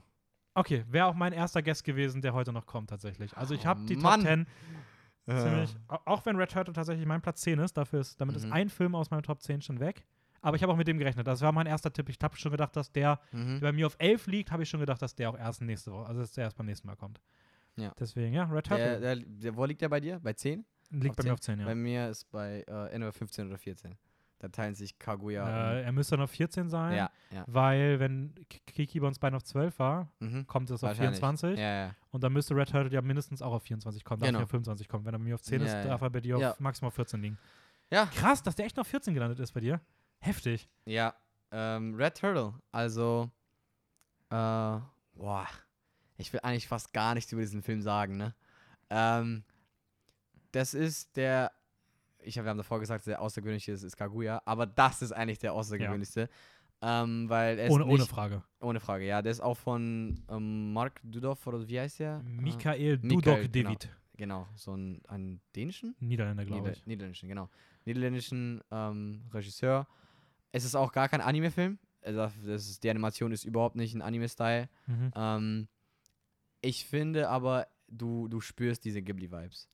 Worum es geht? Es geht um einen ähm, Mann, der auf eine, also auf eine, ähm, durch einen Crash, glaube ich, oder so, auf eine Insel Mhm. dann ähm, landet und will da halt wegkommen und probiert dann sie immer da, also erstmal geht er ein bisschen spazieren, gu guckt, was es auf die Insel gibt und auf der Insel gibt und dann probiert er halt da wegzukommen, aber es gibt immer eine rote Schildkröte, die ihn dann auf dem Weg halt hält Ja, und dann einfach man, sein, sein Boot immer kaputt ja, macht. und eigentlich darf man tatsächlich auch viel mehr nicht über den Film sagen. Genau. Also alles danach Ja. muss man sich irgendwie überraschen lassen. Das ist einfach eine Experience. Animationsstil ist auch ei- einz einzigartig. Ähm, dieses simplistische, aber trotzdem zu Geschicht passende, passender Stil. Ja, ich, der Stil ist so minimalistisch Ja, gehalten und genau. gleichzeitig aber irgendwie auch so schön da drin. Ja, Ähm, Auch mit das Wasser sieht auch so gut aus. ja. Boah. Kommt doch komplett ohne Dialog aus. Es gibt kein ja, gesprochenes stimmt, Wort in dem. Besondere dran. Dadurch auch ist die Sprache auch egal, also Mhm. braucht man nicht. Nur, nur Ähm. Geräusche und so. Und es, was man sagen kann, es ist einfach, es behandelt gefühlt 10, 20 Themen. Ja, ich finde, der, ist Also- auch, der ist auch super metaphorisch. Also ich glaube, Ja. da jeder, jede Person sieht in diesem Film was anderes. Mhm. Man muss sich gefühlt jede Szene selber zusammenreimen, was das heißen soll. Ja. Ähm, Obwohl es so simpel klingt. So Ja. Der ganze Film ist einfach nur ein. Ja. ich finde, es hat für mich fast den, vielleicht den schönsten Film-Soundtrack von allen Ghibli-Filmen. Mhm. Ich finde den Musikscore in diesem Film der absolute Wahnsinn. Das ist Mhm. Gänsehaut pur. Ähm, da gibt es ein paar Szenen, die sind einfach. ja, ja, das stimmt. Und Die, Unfassbar die Musik, schön. immer wenn die einsetzt, dann kriegt man echt. Äh, und das hat auch eine Oscar-Nominierung bekommen übrigens, auch bester Animationsfilm, ebenfalls Mhm. nominiert worden. Ähm, ja, aber ich muss auch sagen, für mich war es aber auch der Film einfach super schwer einzusortieren. Ja, Also- eben, bei mir auch. Also deshalb, ich fand, der, der ist einzigartig, aber da würde ich halt zum Beispiel die anderen Ghiblis doch eher gucken, weil die mir halt was geben. Der Red Turtle ist eher so, der ist, der ist halt, der ist halt da und erzählt was Eigenes. Und ja, Ja. ich finde, das war halt schwierig einzuschätzen. Aber ja, gut. ist auch, jetzt- Red Turtle ist von den heutigen Filmen der einzige, den man nicht auf Netflix sehen kann. Alle anderen sind auf Netflix von heute. Den Earwig auch? Ja, gut, Earwig braucht man noch nicht sehen. Earwig habe ich vergessen. Ja. Ähm, nee, aber genau, Earwig braucht man eh nicht sehen und Mhm. äh, trotzdem, also der ist ja auch noch super neu. Red Turtle ist der einzige, den es trotzdem nicht gibt. Den gibt es, glaube ich, auf Prime Mhm. oder sonst halt auf Blu-ray oder DVD zu kaufen. Ähm, einer fehlt noch, den gibt es auch nicht auf Netflix, der kommt dann nächstes Mal, da sagen wir dann noch was zu. Äh, ja, Stimmt. würde ich sagen, sind Ja, wir durch für heute. Ich ja. bin zufrieden mit den, mit den, mit den Ich nicht so ganz. 24 bis 11. Ich nicht so ganz, aber, da, aber dafür wirst du wahrscheinlich beim, bei Top 10 ein bisschen enttäuscht werden. Weiß ich nicht, bisher bin ich super zufrieden. Also, ähm, Ja, komm, lass es raus. also ich muss sagen, ich finde jetzt keinen einzigen, wo ich wirklich sage, wow, sondern nee, alles so, ja, ist okay. Nein, ich habe eh schon auch zum Beispiel mit Pompoko gerechnet oder so. Das ist halt ja heute oft, aber bei mir wäre eh weiter, also auf Ja. 13 gewesen. Aber ey, Ponyo? Ponyo und Porco Rosso waren deine beiden. Ja, Ponyo und Volker Ross hätten locker ein bisschen Ja, es tut mir leid, weil das waren tatsächlich zwei, die für mich leider, also wirklich Mhm. welche, von denen ich, dafür, dass die so gut bewertet sind, weiß, Mhm. weiß ich auch, ich weiß, dass die gut bewertet sind, aber ich habe auch immer Mhm. wieder schon Kritiken gelesen, die auch meinen, dass die beiden, also gerade wirklich die beiden Mhm. overrated sind Ja, und ich würde mich tatsächlich ein bisschen anschließen, weil ich mag, also es Okay. sind genau die beiden, wo ich den kindlichen Aspekt oder den, die Stimmung einfach nicht gefühlt habe.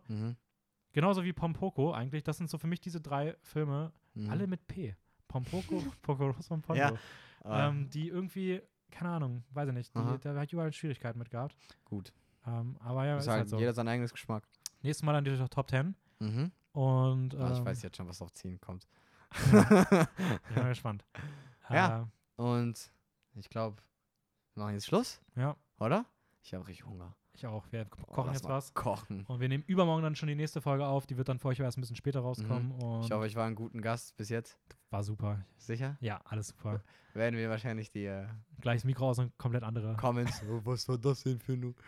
Nein. Nein, Quatsch. Cool. Ähm, Ja, normalerweise hat Raphael immer das letzte Wort. Raphael ist nicht da, deswegen folgt uns bei Instagram, filmjoker-wien. genau. Ähm, Besonders diese Folge. schaltet nächste Folge wieder ein. Und bitte guckt euch irgendwas von Studio Ghibli an.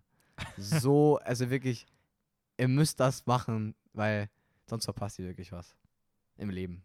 Im Leben, ja. Okay, ciao, ciao. Ja, ciao.